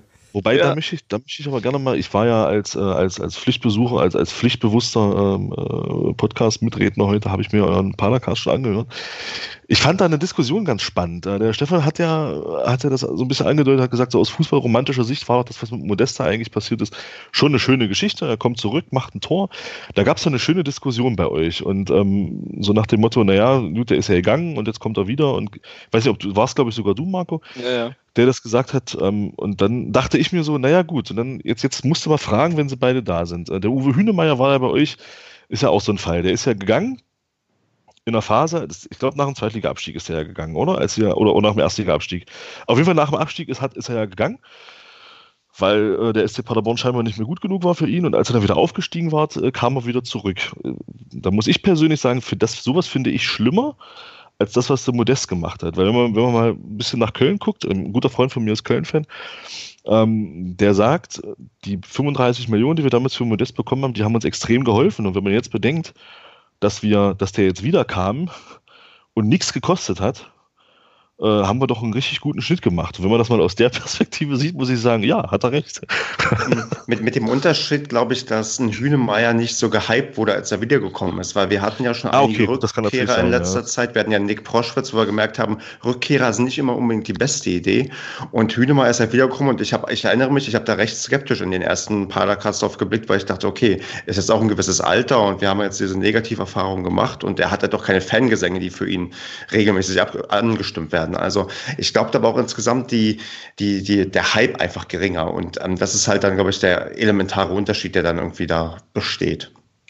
Ich glaube, der, der Vergleich ist ein bisschen, ja, hinkt ein bisschen. Also, weil Uwe ist halt gegangen, äh, nicht als wir uns für die Euroleague qualifiziert haben, was wir über den DFB-Pokal dieses Jahr tun werden, ähm, sondern, sondern, als wir abgestiegen sind in die, in die zweite Liga und dann auch äh, in einer Phase, wo klar war, da das, dass das, was man mal vorhatte, gar nicht funktioniert. Also es war so eine Phase, wo Paderborn auch ähm, ja so ein paar Internas. Also ähm, äh, ich kann es nachvollziehen, warum Uwe gegangen ist. Halt auch die Kohle in der zweiten englischen Liga ist natürlich auch gut. So er ist ja im Winter seiner Karriere, sage ich mal. Der Herbst ist schon vorüber und da das Geld mitzunehmen, kann ich kann ich verstehen.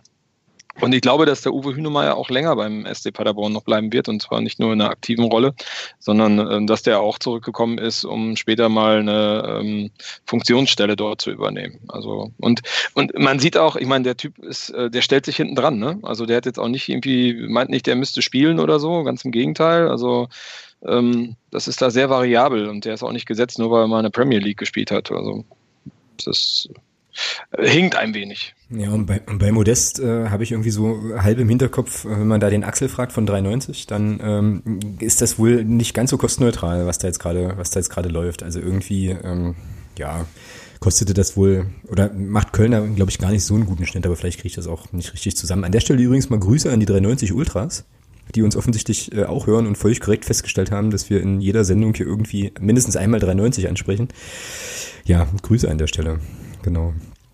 Tja, jetzt ist es so, ähm, wir haben einen ganz guten Lauf, ihr seid gut drauf, habt jetzt Köln das zweite Mal geschlagen. Ähm, das heißt, man kann jetzt wahrscheinlich davon ausgehen, dass das auch eine recht lauschige Veranstaltung dann am, am Sonntag wird. Und deswegen würde ich jetzt ganz gern mal den Blick richten auf das ähm, Spiel unserer beiden Mannschaften gegeneinander und den Stefan fragen, ähm, also erste ganz wichtige Frage, wird man dich in Magdeburg sehen am Sonntag? Zweite ganz wichtige Frage, was glaubst du, wie, ähm, ja, was das, was das für ein Spiel wird?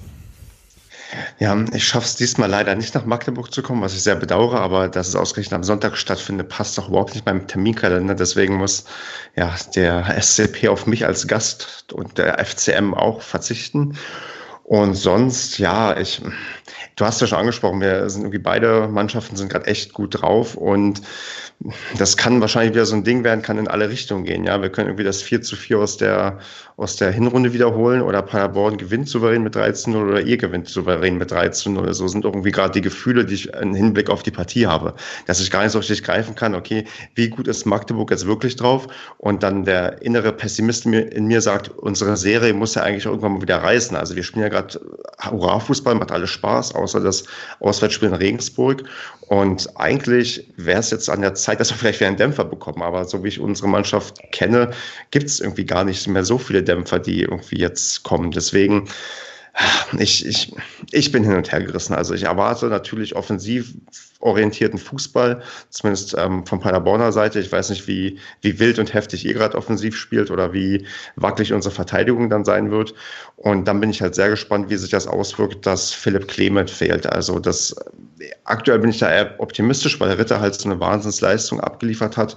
Aber es ist ja doch mal was anderes, wenn jetzt ähm, nach, ich glaube, nachdem wir dreimal in Folge mit derselben Startelf aufgelaufen sind, jetzt eine andere Startelf dasteht, ob das uns ja, eher in die Karten spielt, weil wir schwerer ausrechenbar sind, oder ob das uns vielleicht eher euch in die Karten spielt, weil wir halt ja nicht, ähm, nicht das spielen können, was wir die letzten paar Male gewohnt waren. Deswegen, ich bin da, ich bin da so ein bisschen hinterhergerissen und freue mich, wenn der Marco jetzt gleich mal das Gegengewicht liefern kann und sagen kann, dass wir eigentlich souverän mit 13-0 gewinnen. Also ob das so ist, weiß ich gar nicht. Also ich meine, ihr werdet es ja sehen. Also ich schätze mal, die, die Paderborner werden da äh, wahnsinnig ähm, motiviert und mit extrem viel Selbstbewusstsein auftrumpfen. Und ähm, äh, es liegt halt daran, wie ihr dort eingestellt seid. Ne? Also wenn ihr so eine Phase habt, wie ihr das irgendwie so ein bisschen gegen Bielefeld gerade skizziert habt, ähm, dann musst du halt gegen Paderborn vorsichtig sein. Ne? Also wenn's, wenn du mal zehn Minuten nicht aufpasst, kriegst du halt drei Dinger eingeschenkt. Ähm, und hinten ist es halt mittlerweile echt sicher geworden. Also auch wenn der Hühnemeier jetzt reinkommt für, für einen gesperrten Strohdig, würde ich sagen, macht das an der Qualität nicht viel ich kann es schlecht einschätzen, wie ihr mit dieser Geschwindigkeit dann klarkommt, die der äh, SCP gerade aufs Feld bringt. Ich gehe aber schon, also na, sagen wir mal so, wenn wir da oben dranbleiben wollen und wenn wir da uns da etablieren wollen, dann muss man gegen euch gewinnen. Also wir spielen danach die Woche gegen St. Pauli zu Hause so und du musst diese drei Punkte eigentlich mitnehmen und dann musst du halt St. Pauli ähm, nächste Woche noch einen einschenken und dann bist du da oben ganz dick dabei, glaube ich. Und dementsprechend ist das ein extrem wichtiges Spiel für uns, ne? ich glaube für euch auch, aber ähm, für uns, damit wir oben dran bleiben. Und ich glaube, das wird ein ziemlich offener Schlagabtausch. Das also mal schauen. Also ich glaube, ich habe zu Thomas, glaube ich, vor dem Fürth-Spiel gesagt, ähm, ähm, entweder wird das, äh, wird das äh, irgendwie so ein, so ein Rumgekicke und wir kriegen einen eingeschenkt oder das wird ein Spektakel. Und ich glaube, das wird bei euch genauso sein. Aber das sind ja auf jeden Fall sehr, sehr gute, ähm, also es ist interessant und es sind sehr, sehr gute Voraussetzungen, glaube ich, echt für einen unterhaltsamen ähm, Nachmittag so. Was ich mich jetzt gerade, also was ich, erste Frage erstmal noch ganz kurz, Marco, wirst du nach Magdeburg fahren oder ähm, guckst du es dir am TV an? Nee, leider nicht. Also meine persönliche Situation gibt es gerade nicht hin, ähm, auswärts zu fahren. Ähm, und von daher, ich, also nächstes Jahr komme ich mal zu einem Zweitligaspiel von euch. Ähm, aber dieses Jahr äh, gegen Paderborn geht es leider nicht. Ja. Okay, und dann die zweite Frage, ähm, die ich mir gerade so gestellt habe, als du jetzt auch gerade sagtest, ähm, na äh, oben dranbleiben und so weiter. Also im Moment seid ihr in der Spitzengruppe. Sieht sich der SC Paderborn als Spitzenteam der zweiten Liga? So? Nein, also der SC Paderborn sieht sich definitiv nicht so. Also wenn du einen Verantwortlichen dort fragst, kriegst du immer die gleiche Antwort äh, für Denken von Spiel zu Spiel. Ähm, äh, ich glaube auch, dass ein Großteil der Fans dort nicht dran glaubt und ähm, ähm, gut, ich meine, der Padercast ist halt größenwahnsinnig, das wisst ihr ja. Ne? Also man darf das nicht mal alles so auf die, ähm, auf die, äh, auf die goldene Waage legen, was, was, was wir da so sagen. Ähm, ich finde es total geil, dass wir da oben mitspielen. Wir spielen super Fußball und wir schauen mal im Endeffekt, was dabei rauskommt. Mhm. Ähm, ich glaube, das Potenzial ist da, wenn man jetzt eine Konstanz zeigt für die nächsten sechs Spiele und Punkte mitnimmt, dass man dort auch wirklich realistisch um die ersten zwei Plätze, würde ich mal sagen, weil ich glaube, der erste wird schwer, dass man da oben mitspielt. Aber aber gut, das, äh, ich meine, das ist natürlich ein Riesenbonus gerade für uns nach den äh, Jahren davor und das ist geil, dass wir jetzt auch weiterhin in der zweiten Liga oben mitspielen und so Spektakelfußball da auch abliefern. Schauen wir mal, was dabei rumkommt. Ja.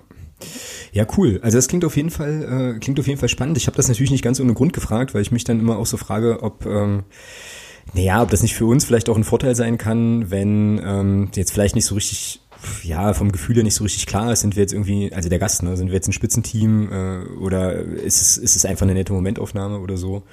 Aber wahrscheinlich ist das in dem, in dem Geschäft eh egal, weil du äh, sowieso versuchen wirst, einfach jedes Spiel irgendwie zu gewinnen und fertig aus dann halt. Ich glaube auch nicht, dass das für die Mannschaft so wichtig ist. Ich, ich meine, klar, mhm. die mhm. wären natürlich geil darauf, in die erste Liga aufzusteigen oder in die Relegation zu kommen und da hängen ja auch monetäre Ziele dran und so weiter und so fort. Aber ich glaube, dass es auch für den Verein echt ein Bonus ist, da oben mitzuspielen. ähm, weil ich weiß, dass da Verantwortliche auch schon äh, mal gesagt haben, naja, wir hätten eigentlich gar nicht gedacht, dass wir schon so weit sind. Ähm, das war eigentlich gar nicht so geplant. Ähm, ich glaube, viel wichtiger ist der DFB-Pokal, weil halt auch das Monetäre dort nochmal überwiegt und mit dem HSV wirklich eine realistische Chance besteht, dass du ins Halbfinale einziehen kannst. Und ich glaube, da ist der Druck äh, auf, der, auf, das, auf dem Spiel schon größer als jetzt in der Liga, wo man zwar geil ist zu gewinnen, aber ich glaube, da ist der Druck nicht so groß. Mhm. Okay. Cool. Thomas, was, äh, was glaubst du denn, wie, was passieren wird am Sonntag? Du musst jetzt sagen, elf Spieler gegen elf andere ja, elf Spieler gegen elf Spieler, genau. Ähm, ja, ist im Prinzip alles gesagt, ja. Also ich glaube, also ich rechne fest damit, dass es, dass es wieder so ein, dass es so ein Spiel wird wie im Hinspiel. Ähm, Paderborn ist eine Mannschaft, das hat ja, das sieht man ja auch, die halt ganz klar den Weg in der Offensive sucht und auch, und auch äh, recht häufig findet. Ähm, und unsere Truppe ist auch in der Lage, da mitzuspielen. Das haben wir ja im Hinspiel auch gezeigt. Ich persönlich freue mich, dass der Uwe Hünemeyer spielt, ähm, weil er hat im Hinspiel beim, beim 3 zu 4 durch den Felix Lohkemper ganz schlecht ausgesehen und beim 4-4 hat er den Christian Beck ganz stark gefault. Also von daher ist es gut, dass er spielt. Der macht das wieder. Ähm, ansonsten glaube ich, der Ausfall von Clement wird, glaube ich, nicht so schwer wiegen. Ich glaube, im Ritter habt ihr da eine gute, eine gute Alternative. Ähm, was ich denke, ist, dass wir unsere Serie in Paderborn halten werden, zumindest unserem Steffen Baumgart. Ich glaube nicht, dass wir verlieren. Das denke ich nicht, ähm, weil wir eben jetzt auch in der Lage sind, äh, Fußball zu spielen. Und ähm, deswegen glaube ich, dass das ein sehr, sehr interessantes Spiel wird. Ja. Mit, viel, mit vielen Toren. Ja, schließe ich mich an. Also ähm, ich könnte mir auch gut vorstellen, dass es wirklich, wirklich unterhaltsam ähm, wird. Und äh, ja, die Bilanz ist ja, sieht jetzt auch gar nicht so schlecht aus. Also Weltfußball.de spuckt hier irgendwie aus, neun Spiele, vier Siege, vier Unentschieden, eine Niederlage. Ja, schauen wir mal. Kann gern so bleiben. Also kann vielleicht noch ein fünfter Sieg dazukommen. So, ja. Ähm, ja, ähm, was mir, ach so genau, was mir äh, ganz gut Mut macht auf jeden Fall, ist der Umstand, dass ähm, es ja, Michael Oenning scheinbar schafft einfach auch sich, also die Mannschaft super gut auf die Gegner dann entsprechend einzustellen. Das hat man jetzt auch ein paar Mal schon gehört. So, und der da sicherlich auch gute Ideen haben wird, wie gegen so eine Geschwindigkeitstruppe wie Paderborn da dazu Werke zu gehen sein wird. Ähm, die Frage ist jetzt ein bisschen, äh, Marco und Stefan, wie geht ihr es denn an? Wie ist denn eure erste Elf? Vermutlich. Ich, Zingele im Tor. Genau, also ich würde fast sagen dieselbe, außer dass wir in der Innenverteidigung mit Hünemeyer statt Strohig auflaufen und Ritter statt Clement haben. Und sonst kannst du eigentlich die Elf vom letzten Mal nehmen. Okay. Jo. Kaufe ich. Okay, dann schreibe ich mir das hier mal schnell auf. Statt äh, Hünemeyer statt wem? Strodig, ne? Ja. Und genau. äh, Ritter anstelle von Ritter für Clement. Genau. Okay, dann suche ich mir die andere Aufstellung raus. Herr Thomas, wie wird es bei uns aussehen? Sperren haben wir keine, habe ich gerade nochmal geguckt. Ja, Verletzungen scheinbar auch nicht, zumindest ist nichts bekannt. Mhm. Ja, äh, Torwart plus Viererkette wird sich nicht ändern. Also wirst du Pertl auch äh, statt Niemeyer bringen? Ja. Ja. Ja, würde ich, auch, würd ich auch so sehen, ja, genau. Das heißt also hinten, ja. hinten dann Pertl, Müller, Erdmann, Bülter, ne? Genau. Ja. Ja, gut, dann, also auch das Gleiche, ne? Eigentlich Kirchhoff, Preisinger, La Provot und vorne das Triumvirat, Lohkemper, Beck, Mittel, Mittelfeld bleibt und vorne denke ich mal auch, ja. Ich, es gibt ja auch keinen Grund, da was zu ändern, es sei denn, es ist jemand verletzt. Ja. Die Mannschaft ist eingespielt, das funktioniert, ähm, da stimmen die Abläufe auch und ja, warum sollst du das jetzt auseinanderreißen? Genau. Sehe ich ähnlich. Ähm, Ergebnistipps, Stefan. Also im Padercast habe ich, glaube ich, genau wie der Marco 3-0 für uns getippt. Ich muss aber gestehen, dass ich, glaube ich, im, im FCM-Block Tippspiel was anderes getippt habe. Da muss ich aber nochmal nachschauen. Aber ich sage jetzt mal hier den, denselben Tipp wie aus dem Padercast 3 0 für uns. Okay, also trage ich jetzt hier sozusagen aus Anzeigentafelperspektive 0 zu 3 ein. Marco? Ja, ich bleibe auch mal meinen Tipp aus dem Padercast. 0 zu 3. 0 zu 3, okay. Thomas, erklär deinen Tipp, der jetzt hier in unserem Dokument steht. Gleiche Anzahl an Toren wie im Hinspiel, aber anders verteilt. 5-3 für uns. Okay. Ja, witzig. Ich hatte ein 4-3 auf dem Zettel, oder habe ein 4-3 auf dem Zettel. Ähm, also auch so ähnlich wie es hinspielen, nur dass Paderborn halt eins weniger schießt. Ähm, ja, vielleicht auch nochmal so zur Konstellation, weil Marco gerade auch sagte, dass es für Paderborn nicht ganz unwichtig wäre, ähm, bei uns zu gewinnen, um dann eben auch gegen St. Pauli einen großen Schritt zu machen. Was, was man bei uns ja immer auch nochmal sagen muss, ist, wir können uns einfach nichts leisten. Ne? Also wir müssen eigentlich ähm, die Heimspiele ziehen. Das heißt eigentlich, wir müssen die Heimspiele ziehen. Ähm, und dann so, äh, so Dinge wie Bielefeld auch immer mal wieder einstreuen auswärts auf jeden Fall, so dass ich eben auch glaube, dass, ähm, naja, dass man sich da jetzt nicht hinstellt und irgendwie irgendwie hofft, dass äh, ein Paderborn nicht abschießt, so, sondern dass man da schon auch irgendwie agieren wird. Und ähm, naja, wenn das so ist, wie ähm, man sich das durchaus vorstellen könnte, dann wird das wirklich ein wildes, eine wilde Fahrt. So. Wie ist denn eure Heimbilanz so? Beschissen. Hm. Also overall ist die ganz, ganz schlecht. Da hatten wir ja ähm, jetzt den ersten Heimsieg jetzt am, oh, lass mich nicht lügen, 19. Spieltag gegen Aue. So, und gegen Kiel. Serien sind dafür da, gebrochen zu werden. Oh, das ist eine wunderschöne so. Ja. ja. aber man muss es, man muss es aber wirklich so sehen, äh, tatsächlich so sehen, dass sich im Prinzip unsere, dass im Prinzip unsere Saison jetzt im Januar nochmal neu begonnen hat. So, also ähm, von daher, äh, ja, ist die Heimbilanz relativ schlecht. Dafür sind wir aber auch in der, äh, in der äh, ja, Rückrundentabelle jetzt, glaube ich, auf dem ersten Platz so. Ähm, Dritter. Paderborn ist vorne. Ja, okay. Du vergisst das St. In der 2019er Tabelle seid ihr Erster. Das ja. meint, dann meinte ich, dann meinte ich die, genau. genau. Ja, also wir haben alle Gründe, sozusagen unsere Heimbilanz auf jeden Fall auch aufzupeppen jetzt. Ähm, äh, Entschuldigung, ich habe gelacht, weil der Thomas mir äh, genau diese 2019er Tabelle äh, letztens geschickt hat. Ja, ich sehe schon, der läuft so hinter den Kulissen auch schon so ein kleiner, äh, so ein kleiner Ergebnisbeef. Das ist ganz hervorragend. Halt. Nice. Ja, dann werden wir es ja sehen. Ähm, irgendwie am Sonntag um, keine Ahnung, um 15.30 Uhr oder so wie es dann ist. Eine Sache ähm, ist an der Stelle äh, sozusagen jetzt für die äh, für die Clubfans noch äh, sehr sehr wichtig, zumindest für die, die auf der Nordtribüne unterwegs sind. Nicht, dass ich das jetzt vergesse. Ähm, 6 Euro einpacken, weil es gibt ein, äh, das war doch jetzt das Spiel, oder, Thomas? Ja klar. Ach ja, stimmt. Oh gut, dass du das sagst. Ich hätte das völlig vergessen. Ja, also 6 Euro irgendwie nochmal zusätzlich einpacken, ähm, weil stimmt. es ähm, eine Choreo gibt mit einem Fanartikel und ähm, ja, sollte man, sollte man vielleicht jetzt schon mal den einen oder anderen Taler beiseite legen, nicht vergessen, auf jeden Fall. Und ich bin sehr, sehr gespannt, was wir, was wir zu sehen kriegen. So. Aber das bin ich ja immer. Wir kriegen wahrscheinlich gar nichts zu sehen, weil wir unter irgendwas stehen, aber. Nee, wir stehen unter irgendwas oder haben wieder irgendwelche Fahnen vor uns, was aber auch nicht schlimm ist. Ähm, nee, das ist ja okay, genau. Meine Frage, wisst ihr, wie viele Paderborner kommen werden? Oh, Pressekonferenz ist erst morgen oder übermorgen, da wird das angesagt normalerweise, aber ich schätze, das wird sich in den Bereichen bewegen, die man so kennt bei euch, wenn wir bei euch zu Gast waren. Vielleicht ein bisschen mehr, weil wir ja ganz oft unter der Woche gegeneinander gespielt haben. Aber es wird irgendwas ähm, ja, im dreistelligen Bereich sein von, sag mal, 200, 300 wäre jetzt meine vorsichtige Schätzung. Okay. Oh, das erstaunt mich aber schon, ey. Also, ich sag mal, ihr habt ihr habt ja gut skizziert. Ihr habt ja echt die Chance, hier mit einem Sieg euch oben so weit ranzubeißen und dann mit der, mit der Aussicht auf St. Pauli wirklich festzubeißen. Und dann rechnet ihr echt bloß mit 300, 400 Zuschauern. Wow, das ist echt krass. Also ich glaube, da werden, ist halt auch, ne, sind, was, was sind das? 300 noch was Kilometer am Sonntag. Ja, vielleicht 500, 600 würde ich sagen, wenn es gut läuft. Aber wie vorhin gesagt, also ich meine, da fährt dann wirklich fährt dann auch wirklich nur der harte Kern mit, mhm. teilweise. Und ähm, also der, der Normalstadiongänger ähm, setzt sich jetzt nicht ins Auto und fährt irgendwie dreieinhalb Stunden oder so ähm, ähm, zum Auswärtsspiel am Sonntag. Das ähm, werden wir diese Saison noch nicht sehen. Vielleicht die letzten paar Spiele, wenn es wirklich um Aufstieg geht oder so. Mhm. Aber äh, nee, das, da ist der SDP noch nicht. Genau, es ist halt keine gewachsene Kultur, wie man es dann aus anderen Vereinen kennt. Das ist, glaube ich, dann die realistische Selbsteinschätzung. Dass, ich meine, wir sind auch kein Ingolstadt und kein Sandhausen, also wir haben schon einigermaßen Leute, die dann auch mitfahren. Also da ist es manchmal noch ein bisschen trauriger. Aber wir sind halt auch weit weg von den, sagen wir mal, etablierten und langjährigen Vereinen. Also und da ist halt so und muss man mit leben und so kommt man wenigstens im Auswärtsblock, Auswärtsblock leichter zu Bier. Ja, das stimmt. genau. Ähm, ja, es ist interessant. Ihr habt, äh, wie ich finde, auch interessante, äh, die letzten drei Auswärtspartien sind bei euch ganz spannend. Habt ihr, habt ihr im Kopf, was das, was das für Paarungen sind? Die letzten meinst, drei. Mhm. Ja, es endet in Dresden und da freue ich mich schon sehr aufzusteigen.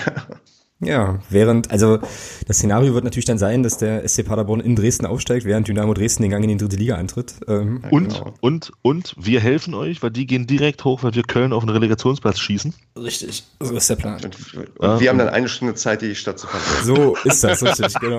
30 Minuten, schätze ich. genau. Nee, ihr habt Dresden als letztes Auswärtsspiel. Ähm, das äh, Auswärtsspiel davor, am 32. Spieltag, führt euch tatsächlich zu Arminia Bielefeld. Also oh. das ist das Szenario 2000 Paderborner äh, und Paderbornerinnen natürlich.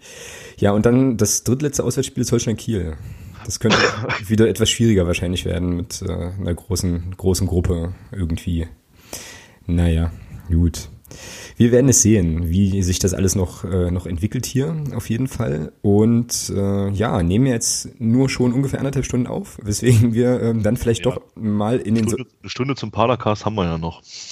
ja, genau. Richtig. Richtig, richtig. Weswegen wir vielleicht jetzt mal äh, Neues von Rainer geflissentlich überspringen können, weil einfach hier nichts in unserer Themenliste steht. Aber wir natürlich jetzt im sonstigen Segment gelandet sind und da das Thema Vereinsmitgliedschaft besprechen äh, sollen. Das ist das der Themenwunsch von von Kerstin, von unserer Podcast-Patin heute, die sich und uns gefragt hat, ähm, was denn jetzt eigentlich die Incentives oder die die die Gründe sind, Mitglied in einem ähm, Verein zu werden, der Profifußball betreibt. Also sind es halt wirklich nur die verbilligten Tickets, Vorkaufsrechte. Äh, und die Frage ist auch so ein bisschen, was könnte denn mehr Leute motivieren, Mitglied zu werden? Ähm, oder wird es generell überschätzt und die Bindung zu einem Verein lässt sich nicht über Mitgliedschaften definieren? So. Stefan und Marco, seid ihr, ja klar, ihr seid beide Vereinsmitglieder beim SCP, oder? Jupp. Jupp. Warum?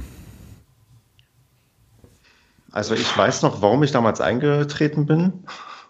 Das war, weil ich die Hoffnung hatte, dass wir im DFB-Pokal eine Runde weiterkommen und ich dann Vorkaufsrecht haben wollte. Wir sind im DFB-Pokal aber gegen Saarbrücken ausgeschieden und also es war so ein bisschen anders. Also letztendlich bin ich inzwischen Mitglied aus, na, sagen wir mal, idealistischen Gründen, weil es irgendwie ganz nett, wenn man sagen kann, also man sagt immer, wir spielen so und so und wir machen das und das. Wenn man auch wirklich Vereinsmitglied ist, kann man auch ein bisschen berechtigter davon sprechen, dass es irgendwie, dass man dazugehört, dass es irgendwie so ein Wir-Ding ist und sonst, ja, also wegen der, wegen der Anreize, sei es irgendwie verbilligte Tickets oder leichter an Tickets zu kommen, da habe ich auch andere Mittel und Wege. Also inzwischen ist es bei mir eher so eine Sache, ich bin da drin, weil, ja, weil das vielleicht ein Stück weit nochmal meine Verbundenheit damit ähm, ausdrückt und ich manchmal vielleicht bei Mitgliederversammlungen schon mal was sagen wollte und auch gesagt habe, aber letztendlich ist das dann auch eher die Fußballromantik, weil Mitglieder haben ja am Ende dann doch gerade in Paderborn eher wenig zu sagen, weil sie auch nicht großartig Lust haben, was zu sagen. Und ähm, wir hatten ja ausführlich über Ausgliederungssachen und so berichtet, wo ich ja fand, dass einige Sachen sehr unschön abgelaufen sind aus meiner Sicht. Und letztendlich ist es dann so eine Sache, okay, so ich unterstütze das dann irgendwie ein Stück weit noch idealistisch nebenher mit, aber das war es dann irgendwie auch und regt mir jetzt nicht ein, dass ich davon in irgendeiner Form profitiere, sondern einfach nur vielleicht nochmal so meine Verbundenheit zum Ausdruck bringe. Mhm. Marco, wie ist bei dir? Mitglied bin ich geworden damals, als wir aufgestiegen sind in die Bundesliga. Ähm, ich hatte damals noch keine Dauerkarte und ähm, habe dann, ich meine, es war ja absehbar, dass man als Mitglied eigentlich äh, dann nur noch an Dauerkarten kommt für die Bundesliga-Saison. Ähm, das war damals meine Motivation, wobei ich auch direkt eine Familienmitgliedschaft gemacht habe. Ähm, ähm, heutzutage würde ich sagen, dass, äh, ich meine, du kommst ja jetzt gut an Karten und diese Vergünstigungen, das ist jetzt ja auch nicht so der große Reiz, aber heutzutage würde ich sagen, dass man da schon dann die Möglichkeit hat, sich einzubringen, also gerade auf den MVs. Ähm, sonst hat man ja wenig, wenig Bühne, um ähm, auch Sachen offiziell zu diskutieren. Und ich finde, ähm, dass das schon ein bisschen, ja, man hat ein Stück des Vereins, ne? auch wenn es jetzt eine Ausgliederung gibt und so weiter und so fort. Klar, das ist alles etwas, wo man als äh, normales Mitglied ein bisschen den Einfluss verliert. In Paderborn ist es halt schade, dass es halt keine organisierte Kultur gibt. Also dass es äh, auf so Mitgliedsversammlungen ähm, schwierig ist, Leute zu finden, mit denen man zusammen dann Themen voranbringen kann, die jetzt nicht äh, direkt im Sinne des Vereins sind oder in, in die Vereinsstrategie reinpasst. Jetzt gerade auch bei der Ausgliederung. Ähm, das war schon schon sehr kurios anzuschauen, was da passiert ist. Ich meine, Stefan war mit einer der einzigen Redner da. Ähm, ja, aber ich glaube schon, dass, also ich fühle mich als Mitglied besser, muss ich sagen, als Nichtmitglied. Weil wenn ich mir anmaße, schon über diesen SC ähm, Paderborn so viel zu reden und jede Woche darüber zu reden, ähm, finde ich das auch relativ verpflichtend, dass ich dort äh, Mitglied bin. Mhm. Ja, mir geht es tatsächlich ähnlich. Also ich habe jetzt auch gerade so ein bisschen so drüber nachgedacht. Ähm, so, weil ich Mitglied geworden bin beim FCM, ja, als das Thema Tickets und so weiter noch gar nicht so richtig im Raum stand, weil wir da einfach auch in der Liga gespielt haben und mit von einem, also von einer Anzahl an Leuten, wo du nie Probleme hattest so. Also für mich ist es auch eher so ein äh, idealistisches Verbundenheitsding, eben auch tatsächlich sagen zu können, wirklich Teil des Ganzen zu sein und eben nicht nur ja den Fußball zu konsumieren, sondern eben tatsächlich auch, ja, wie Stefan das auch sagte, sagen zu können, halt hier wir so, also Teil Teil der Familie zu sein eben, eben entsprechend.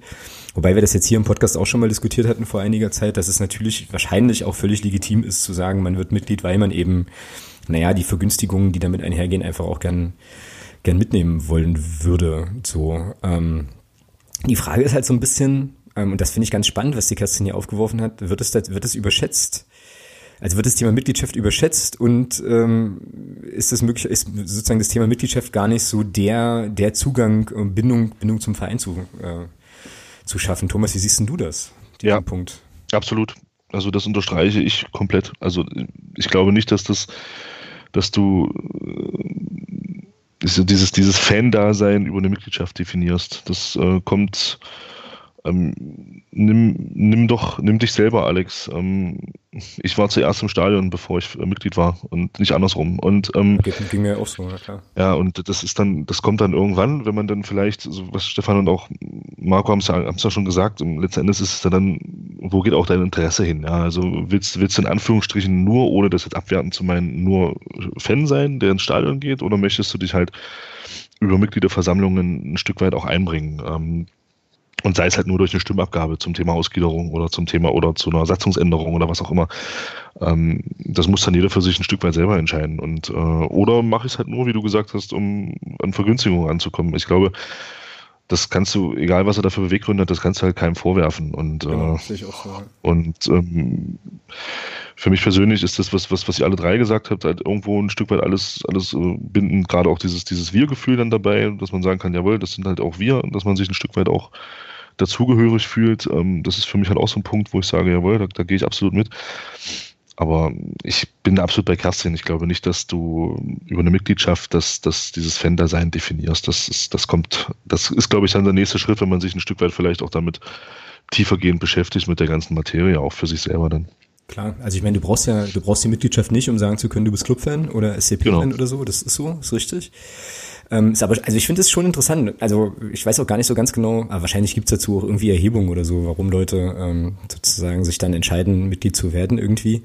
Und ich habe jetzt auch gerade nochmal drüber nachgedacht, wenn man jetzt böse wäre, ja, in diesem in diesem in diesem Fußballbusiness, ähm, wir sind jetzt alle vier hier Fans von von Teams, die auch ausgegliedert haben und so weiter, könnte man ja auch böse sein und sagen, naja, für so ein für so einen Verein ist es ja eigentlich vielleicht auch gar nicht attraktiv, so kritische Mitglieder auch zu werben oder so. Ne? Also so, also so, so ein Profi, Profibetrieb tut ja eigentlich gut daran, sich so wenig wie möglich Opposition ins Haus zu holen. Irgendwie. Also ich bin jetzt mal böse, ich bin jetzt mal bewusst böse also, und überspitze, um das jetzt gleich nochmal für alle klar zu machen, halt, äh, nicht, dass das nicht, dass das nicht meine Haltung ist, sondern äh, Nein, nein, Genau. Also du kannst das ja sehr gut sehen am, am FC, am ersten FC Köln, ähm, die ja mittlerweile, ich glaube, über 100.000 Mitglieder haben.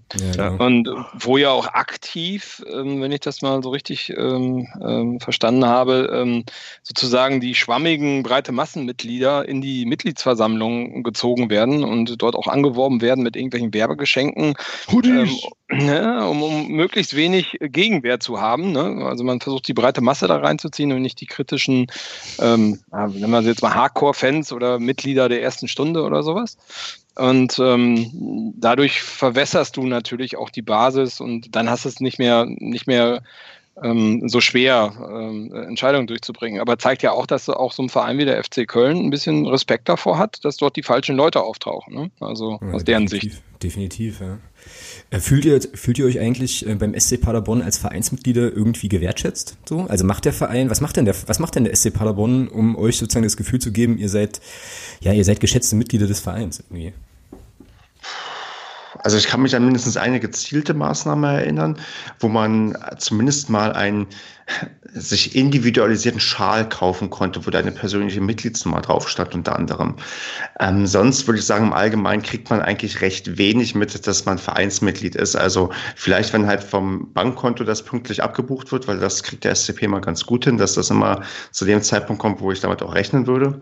Und sonst kriege ich, abgesehen natürlich von den ermäßigten Karten, eigentlich jetzt nicht mit, dass irgendwie ja, Mitglieder da irgendwie vielleicht nochmal besonders, doch man kriegt eine automatisch generierte E-Mail zum Geburtstag. Also das, das passiert dann irgendwie auch noch. Aber insgesamt äh, glaube ich, dass man da, wenn man mehr machen wollen würde, auf jeden Fall mehr machen könnte. Also es gibt auch kein Begrüßungspaket oder so, was es bei manchen Vereinen gibt. Also tendenziell steht, glaube ich, beim SCP Vereinsmitgliedschaften nicht so sehr im Fokus, vor allem weil man ja auch vor einigen Jahren unnatürlich groß gewachsen ist wegen des Erstliga-Aufstiegs und sich da eh gerade erstmal so ein bisschen sondiert, weil jetzt auch natürlich im Nachgang etliche Leute wieder ausgetreten sind. Wir hatten, glaube ich, so Sprünge von 2000 Mitglieder auf 10.000 und jetzt sind wir wieder bei 5.000 oder so. Ja, das ist natürlich, das ist natürlich krass, ja. Also, äh das ist echt krass, ja. Ich meine, was, also du hast noch 10% Ermäßigung im Fanshop, wenn du auf ähm, Vereins-Merchandising äh, stehst. Also ist für den einen oder anderen auch nicht uninteressant. Ähm, dazu werden regelmäßig zu so einem ähm, ähm, Fan- oder Mitgliedsstammtisch eingeladen, wo man dran teilnehmen kann als, als Mitglied. Ich glaube, das, das ist auch. aber Mitgliederunabhängig. Das ist, glaube ich, Fan-Stammtisch. Ah, okay, warum werde ich denn da eingeladen? Ähm, per Facebook. Nee, ich werde immer persönlich. Ich werde persönlich angeschrieben, ja. Aber gut, aber du kriegst bei Facebook mit, dass die ähm, äh, Veranstaltung offen für alle ist. Ich habe kein Facebook, von daher kriege ich das. Also, ähm, das ist etwas und ähm, ähm, ich meine, was bei dem, was, was, was beim SCP in den letzten Jahren natürlich immer ähm, sehr lukrativ ist, sind halt, wenn du im DFB-Pokal im Viertelfinale bist. Also ich habe ähm, eine Familienmitgliedschaft als vier Personen plus drei Dauerkarten, heißt ich habe sieben Karten. Mhm für den HSV. Also ich meine, wir nutzen ja meistens im Padercast und spenden die übrigen Karten. Werden wir auch dieses Jahr sicherlich wieder machen ähm, an irgendeine soziale Einrichtung. Aber ähm, das ist halt etwas, wo du noch irgendwie einen Mehrwert hast. Aber ansonsten so. Mhm. Ja, ist bei uns irgendwie ähnlich, Thomas, oder? Also ich meine, klar, wir haben die, äh, die Mitgliederversammlung, logisch. Äh, aber ansonsten ich habe jetzt auch gerade mal so überlegt, kriege ich jetzt in meinem täglichen Leben jetzt auch nicht großartig mit, dass ich Mitglied bin. So, also habe jetzt da wen, also an der Stelle zumindest über diese Mitgliedschaftsschiene relativ wenig Berührungspunkte mit dem Verein, oder? Hm. Ja, stimmt, aber mich persönlich stört das auch nicht. Also, ja, mich, also stören, stören tut mich das nee, nicht. Ich, ich frage mich nur, frag mich jetzt nur gerade, ob man irgendwie, äh, also was das, was das bedeutet. Also ob der, also wenn jetzt der Verein sozusagen einen größeren, einen größeren Aufwand betreiben würde, eine Mitgliederbetreuung zu machen, ob das dann dazu führen würde, dass mehr Menschen Mitglied werden. Sowas, so habe ich jetzt gerade überlegt. Und ich massiv unterbrochen jetzt gerade zweimal, was mir sehr leid tut, aber vielleicht kannst du deinen Gedanken einfach nochmal aufnehmen. Ja, du siehst es, äh, Stefan hat es ja auch gerade am Beispiel des, vom, vom SCP halt auch gesagt, du siehst es ja bei uns auch. Gucke mal, wie viele Mitglieder wir hatten, als wir noch Regionalliga gespielt haben. Ähm, ich glaube, die Mitgliederzahlen kannst du machen, was du willst. Da kannst du noch so viel Marketing betreiben etc. Die Mitgliederzahlen werden immer dann steigen, wenn du Erfolg hast. Und ähm, das ist halt in unserem Fall sind jetzt die zwei Aufstiege gewesen. Guck dir an, wie wir, wie wir mitgliedertechnisch. Ist im Prinzip genau das gleiche, wie, wie das, was Stefan gesagt hat. Wir waren auch bei zwei, zwei, vier vielleicht, als wir in der Regionalliga waren. Und jetzt gucke, wo wir jetzt sind. Stehen wir auch bei, bei knapp 10.000. Das ist genau die gleiche Geschichte. Ähm, und von daher kannst du da, glaube ich, machen, was du willst. An, an vorderster Front, um, Mitglieder zu werben und um Mitglieder zu bekommen, steht der sportliche Erfolg der Mannschaft und oder des, des, der, der ersten Männermannschaft. Das ist einfach so. Also das ist meine Meinung dazu. Sonst würden wir, wenn wir jetzt nicht, nicht zweite Liga spielen, hätten wir nie im Leben 10.000 Mitglieder. Ja. Naja, und das ist dann wahrscheinlich auch der Punkt, an dem diese, äh, diese Incentives, mit denen du Werbung machen könntest, wahrscheinlich greifen. Ne? Also du wirst wahrscheinlich wirklich wenig Leute abholen mit, hier werd Mitglied bei uns, du kriegst einen coolen Pin so, sondern wahrscheinlich ist es, also so platt gesprochen ist das Argument dann wahrscheinlich tatsächlich, ähm, also werde Mitglied, um Teil der FCM-Familie zu sein und um eben auch ja, zu bekommen. Ja, von, ja. Von, von solchen Vorteilen zu ja. profitieren. Also wahrscheinlich müsste man diese Schiene wirklich spielen, wobei das natürlich sozusagen dem Fußballromantiker in mir halt extremst gegen den Strich geht. ja, das hat man doch aber auch getan. Ja. Erinnere dich an die letzte Saison im Zusammenhang mit der zweiten DFB-Pokalrunde gegen Borussia Dortmund. Ja, na klar, klar. Ja, also das ist ja aus vereinzlichen Meinungen auch völlig legitim. Also ähm, und ich sag mal so, wenn dann, wenn dann durch so eine Aktion wie letztes Jahr gegen Dortmund, wenn dann da, keine Ahnung, ich sag mal, nehmen wir mal als Zahl, wenn da 1000 Mitglieder dazukommen und wenn du dann sagen kannst, okay, von den 1000 äh, sind 10 bis 15 Prozent soweit auch Mitglied, dass sie sagen, okay, mich interessiert halt auch das, das, das Drumherum, Thema äh, Mitgliederversammlung und auch vielleicht noch diese, diese AG-Fankultur und was da alles noch mit dran hängt bei uns. Ähm, dann finde ich, hast du schon was gewonnen. Hm, das stimmt. Ja.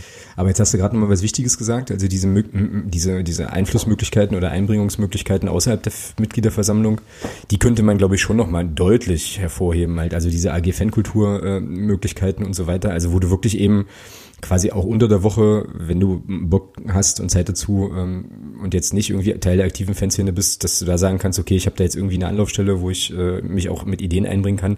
Das wäre vielleicht nochmal so auf der fußballromantischen Schiene irgendwie eine Sache, wo man sagen könnte, hier, da bringt's dann tatsächlich auch irgendwie was. Ähm, so. Ja, naja, aber äh, ich sehe schon, wir sind hier wieder, also äh, haben dann doch den leichten Hang zum Kulturpessimismus dann doch wieder. Ähm, aber ähm, ja, und ich hoffe jetzt, dass wir die Frage oder den Input von der Kerstin dann an der Stelle erschöpfend genug besprochen haben. So. Ähm, ja, ansonsten, ich habe jetzt nur noch eine Kleinigkeit im sonstiges Segment. Äh, habt ihr noch irgendwie Dinge, die wir ansprechen müssen, die euch untergekommen sind, die jetzt ganz gut insgesamt in, diesen, in dieses Segment passen? So. Sonst hätte ich tatsächlich nur eine klitzekleinigkeit. Stefan hat nichts? Nee. Okay, Marco Nö, auch? nö. Nö, alles fein. Thomas, was ist dir noch untergekommen? Mm. Auch nichts? Mm, mm. Doch, doch, also was heißt untergekommen? Ähm, ich find, fand, ähm, dass die, ich fand das eine coole Sache, dass ähm, ihr am Freitag gegen Köln, äh, dass da bei euch ein Spruchband gab zum Thema äh, Rui Pinto. Das fand ich richtig stark. Und ähm, hoffe mal, dass da in den ein oder anderen Stadien, dass das, dass das halt auch ähm, immer mal wieder passiert, dass äh, auch darauf aufmerksam gemacht wird, was da, was da Sache ist zum Thema Football Leagues. Mhm. Fand ich gut, hat mir gefallen. Gab es das für euch nicht? Nee, nicht, nee. dass ich wüsste. Hab ich jetzt auch nichts nee. mitbekommen. Nee. Also wir haben, wir hatten dazu unser, wir haben ja unsere unser Nordkurven-Heftchen, äh, das Planet, da war ein kleiner, war halt was dazu drin beschrieben, aber war jetzt nichts irgendwie unsererseits das halt so, so, so ein Banner wie bei euch jetzt oder sowas, habe ich bei uns jetzt noch nicht gesehen, nee. Äh, fand ich auch cool. Also ich finde das auch sehr äh, wertvoll, was da passiert rund um Football League. Also ich kann da auch jedem nur nahelegen, sich mal mit zu beschäftigen, um mal ein bisschen hinter die Kulissen zu schauen. Und dann sollte man sich überlegen, ob man Champions League und so noch wirklich gucken will. Ja, ja definitiv. Und äh, insgesamt wird es um das Thema ja jetzt gerade wieder, habe ich zumindest den Eindruck, so ein bisschen ruhiger. Ähm, ist wahrscheinlich auch klar, der große Hype ist jetzt erstmal erstmal vorbei. Der Typ ist jetzt irgendwie bekannt und jetzt gibt es da wahrscheinlich Ermittlungen mhm. oder wie auch immer, oder? Oder sind da, da Sachen Sachen an da mir vorbeigegangen. ganz schön. Ähm, ich habe jetzt heute oder gestern einen Artikel dazu gelesen, dass die französische Staatsanwaltschaft da schon seit November mit ihm im Gespräch ist. Die haben ähm, 10 Millionen Dokumente äh, vorliegen und die wollen ermitteln. Das Problem ist jetzt bloß, was passiert jetzt? Ja, wird er, wenn er nach Portugal, aus, nach Portugal ausgeliefert wird, so wie es die portugiesischen Behörden ja haben wollen, dann sind diese Sachen, die dort gefunden wurden, ähm, nicht Bestandteil der, der, der Verhaftungsmaßnahmen und, und, und werden vernichtet. Und deswegen kämpfen ja jetzt die Anwälte von ihm dafür, dass er diesen Status als Whistleblower bekommt. Mhm. Ähm, und die Franzosen sind da auch sehr hinterher als eines, als eines von wenigen europäischen Ländern. Ähm, das ist wirklich interessant, die da auch wirklich was machen wollen. Und ähm, die hoffen natürlich jetzt, dass das gut geht, dass das gut ausgeht, dass er diesen Status bekommt, dass sie diese Dokumente behalten können, dass sie das halt auch auswerten können entsprechend. Ja. Ja, auch da werden wir äh, sicherlich das ein oder andere an der einen oder anderen Stelle noch hören, ähm, aber auf jeden Fall eine spannende, spannende Entwicklung an der Stelle. Ja, ich habe, äh, wie gesagt, noch eine klitzekleinigkeit, die mir vorhin noch unterkam. Also erstmal möchte ich hier aus Gründen, die ich äh, zu einem ganz, ganz, ganz viel späteren Zeitpunkt nochmal offenlegen werde, hier den Axel ganz herzlich grüßen, ähm, der äh, ja ein Riesentyp ist, äh, aus Gründen, Axel, du weißt, glaube ich, auch warum. Ähm, und äh, der hat mir, der ist ja Schiedsrichter auch, hat er ähm, unter dem Pseudonym Axel Rafati vom, äh, vom Thomas äh, sozusagen verliehen, hier auch immer mal schon Schiedsrichtergeschichten kommentiert und der hat mir, das werde ich auch verlinken, so ein Video vom DFB ähm, geschickt, wo man, wo es irgendwie ein Trainingslager gab für Schiedsrichter in Lagos ähm, und die Leute da vor der Kamera stehen und ein paar Sachen erzählen. Sehr kurios an der Stelle. Das ist ein Video, das ist eingebettet auf der Webseite des DFB und hat natürlich erstmal 20 Sekunden Werbung vorher. Fand ich äh, irgendwie richtig unterhaltsam an der Stelle. Aber ja, kann man sich auf jeden Fall gut angucken. Und äh, ja, wird auf jeden Fall verlinkt. Gut. dann, tja, sind wir mit dem sonstigen Segment an sich auch durch. Wir kommen zum Hörer der Woche. Ich habe da tatsächlich eine Nominierung, die ich gerade nochmal raussuchen ähm, musste. Und Thomas als, was ist das hier für ein Tier? Anonymer Schakal ist in unserem Google-Dokument auch an die Stelle schon gesprungen. Hast du eine Nominierung? Das ist reiner Zufall. Das ist reiner Zufall tatsächlich. Das ist reiner Zufall. Ja. Dann, äh, ich hatte natürlich den gleichen wie du. Okay, ganz klar. Richtig, genau. Dann nominiere ich nämlich an der Stelle den, ähm, ja, einen Twitter-User mal wieder, ähm, den Ed Didov an der Stelle. Grüße, der nämlich äh, vor vier Stunden schon ähm, munkelte, dass Trainingsbedingungen heute möglicherweise als Phrase zählen muss, was wir dann, glaube ich, auch ganz gut umgesetzt haben hier mit, äh, ich glaube, ja, weiß ich nicht, fünf oder sechs Trainingsbedingungen Phrasen und ich finde, dafür gebührt ihm definitiv die ähm, Trophäe diese Woche als Hörer, Hörer der Woche. Gibt es Einwände von der Diskussionsgruppe hier? Ja. Keine weiteren. Hervorragend. Dann, ähm, ja, Kollege Ed Didov äh, auf Twitter, das ist dein Hörer der Woche, Jubel. Herzlichen Glückwunsch.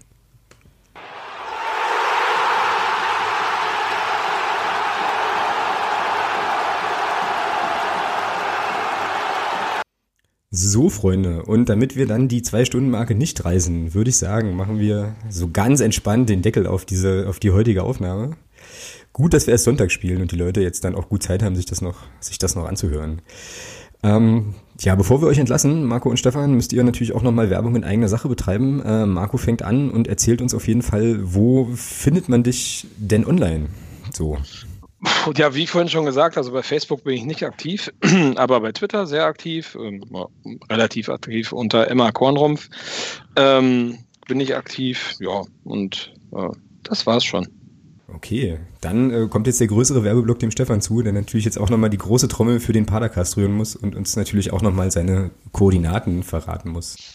Genau, also das Wichtigste ist, glaube ich, immer Twitter, also auf schwarz und blau findet man mich da und man findet dann auch, wenn man sich durchklickt, ganz viele verlinkte Profile auf Instagram, Facebook und was weiß ich. Und auf jeden Fall sollte man auf schwarzundblau.com gehen. Da ist einerseits der Blog von mir und andererseits natürlich der Padercast, der wöchentlich für beste und optimistischste Unterhaltung sorgt und ja, kann man sich gerne anhören. Und ich bin mir, glaube ich, ziemlich sicher, dass wir ganz schön viele Magdeburger Hörer haben und hoffe, dass das umgekehrt auch genauso ist und dass, ja, hoffentlich die Leute auch nächste Woche einschalten, denn vielleicht ist der ein oder andere Magdeburger auch mit von der Partie.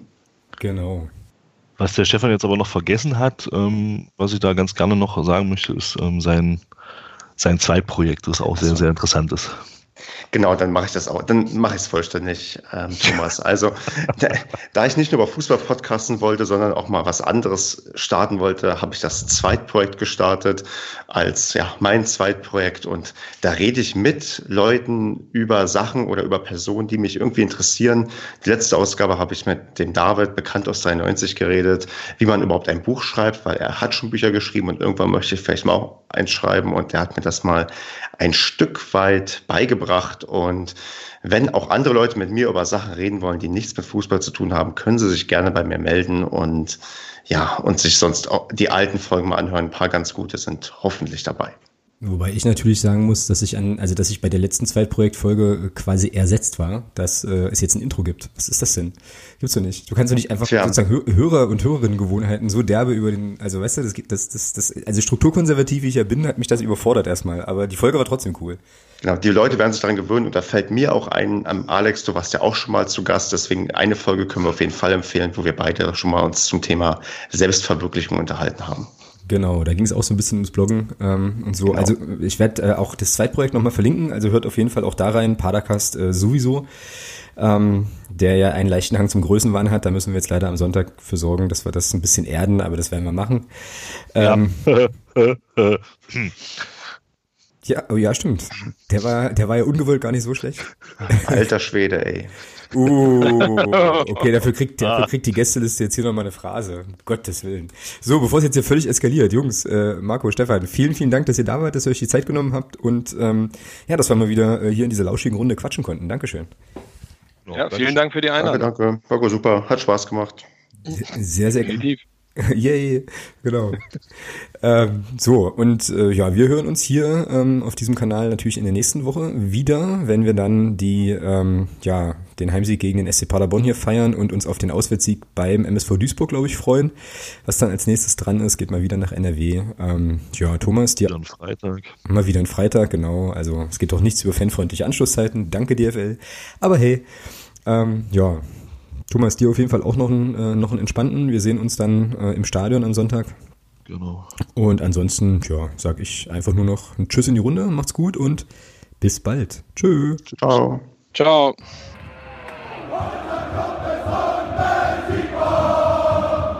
Niemand kann uns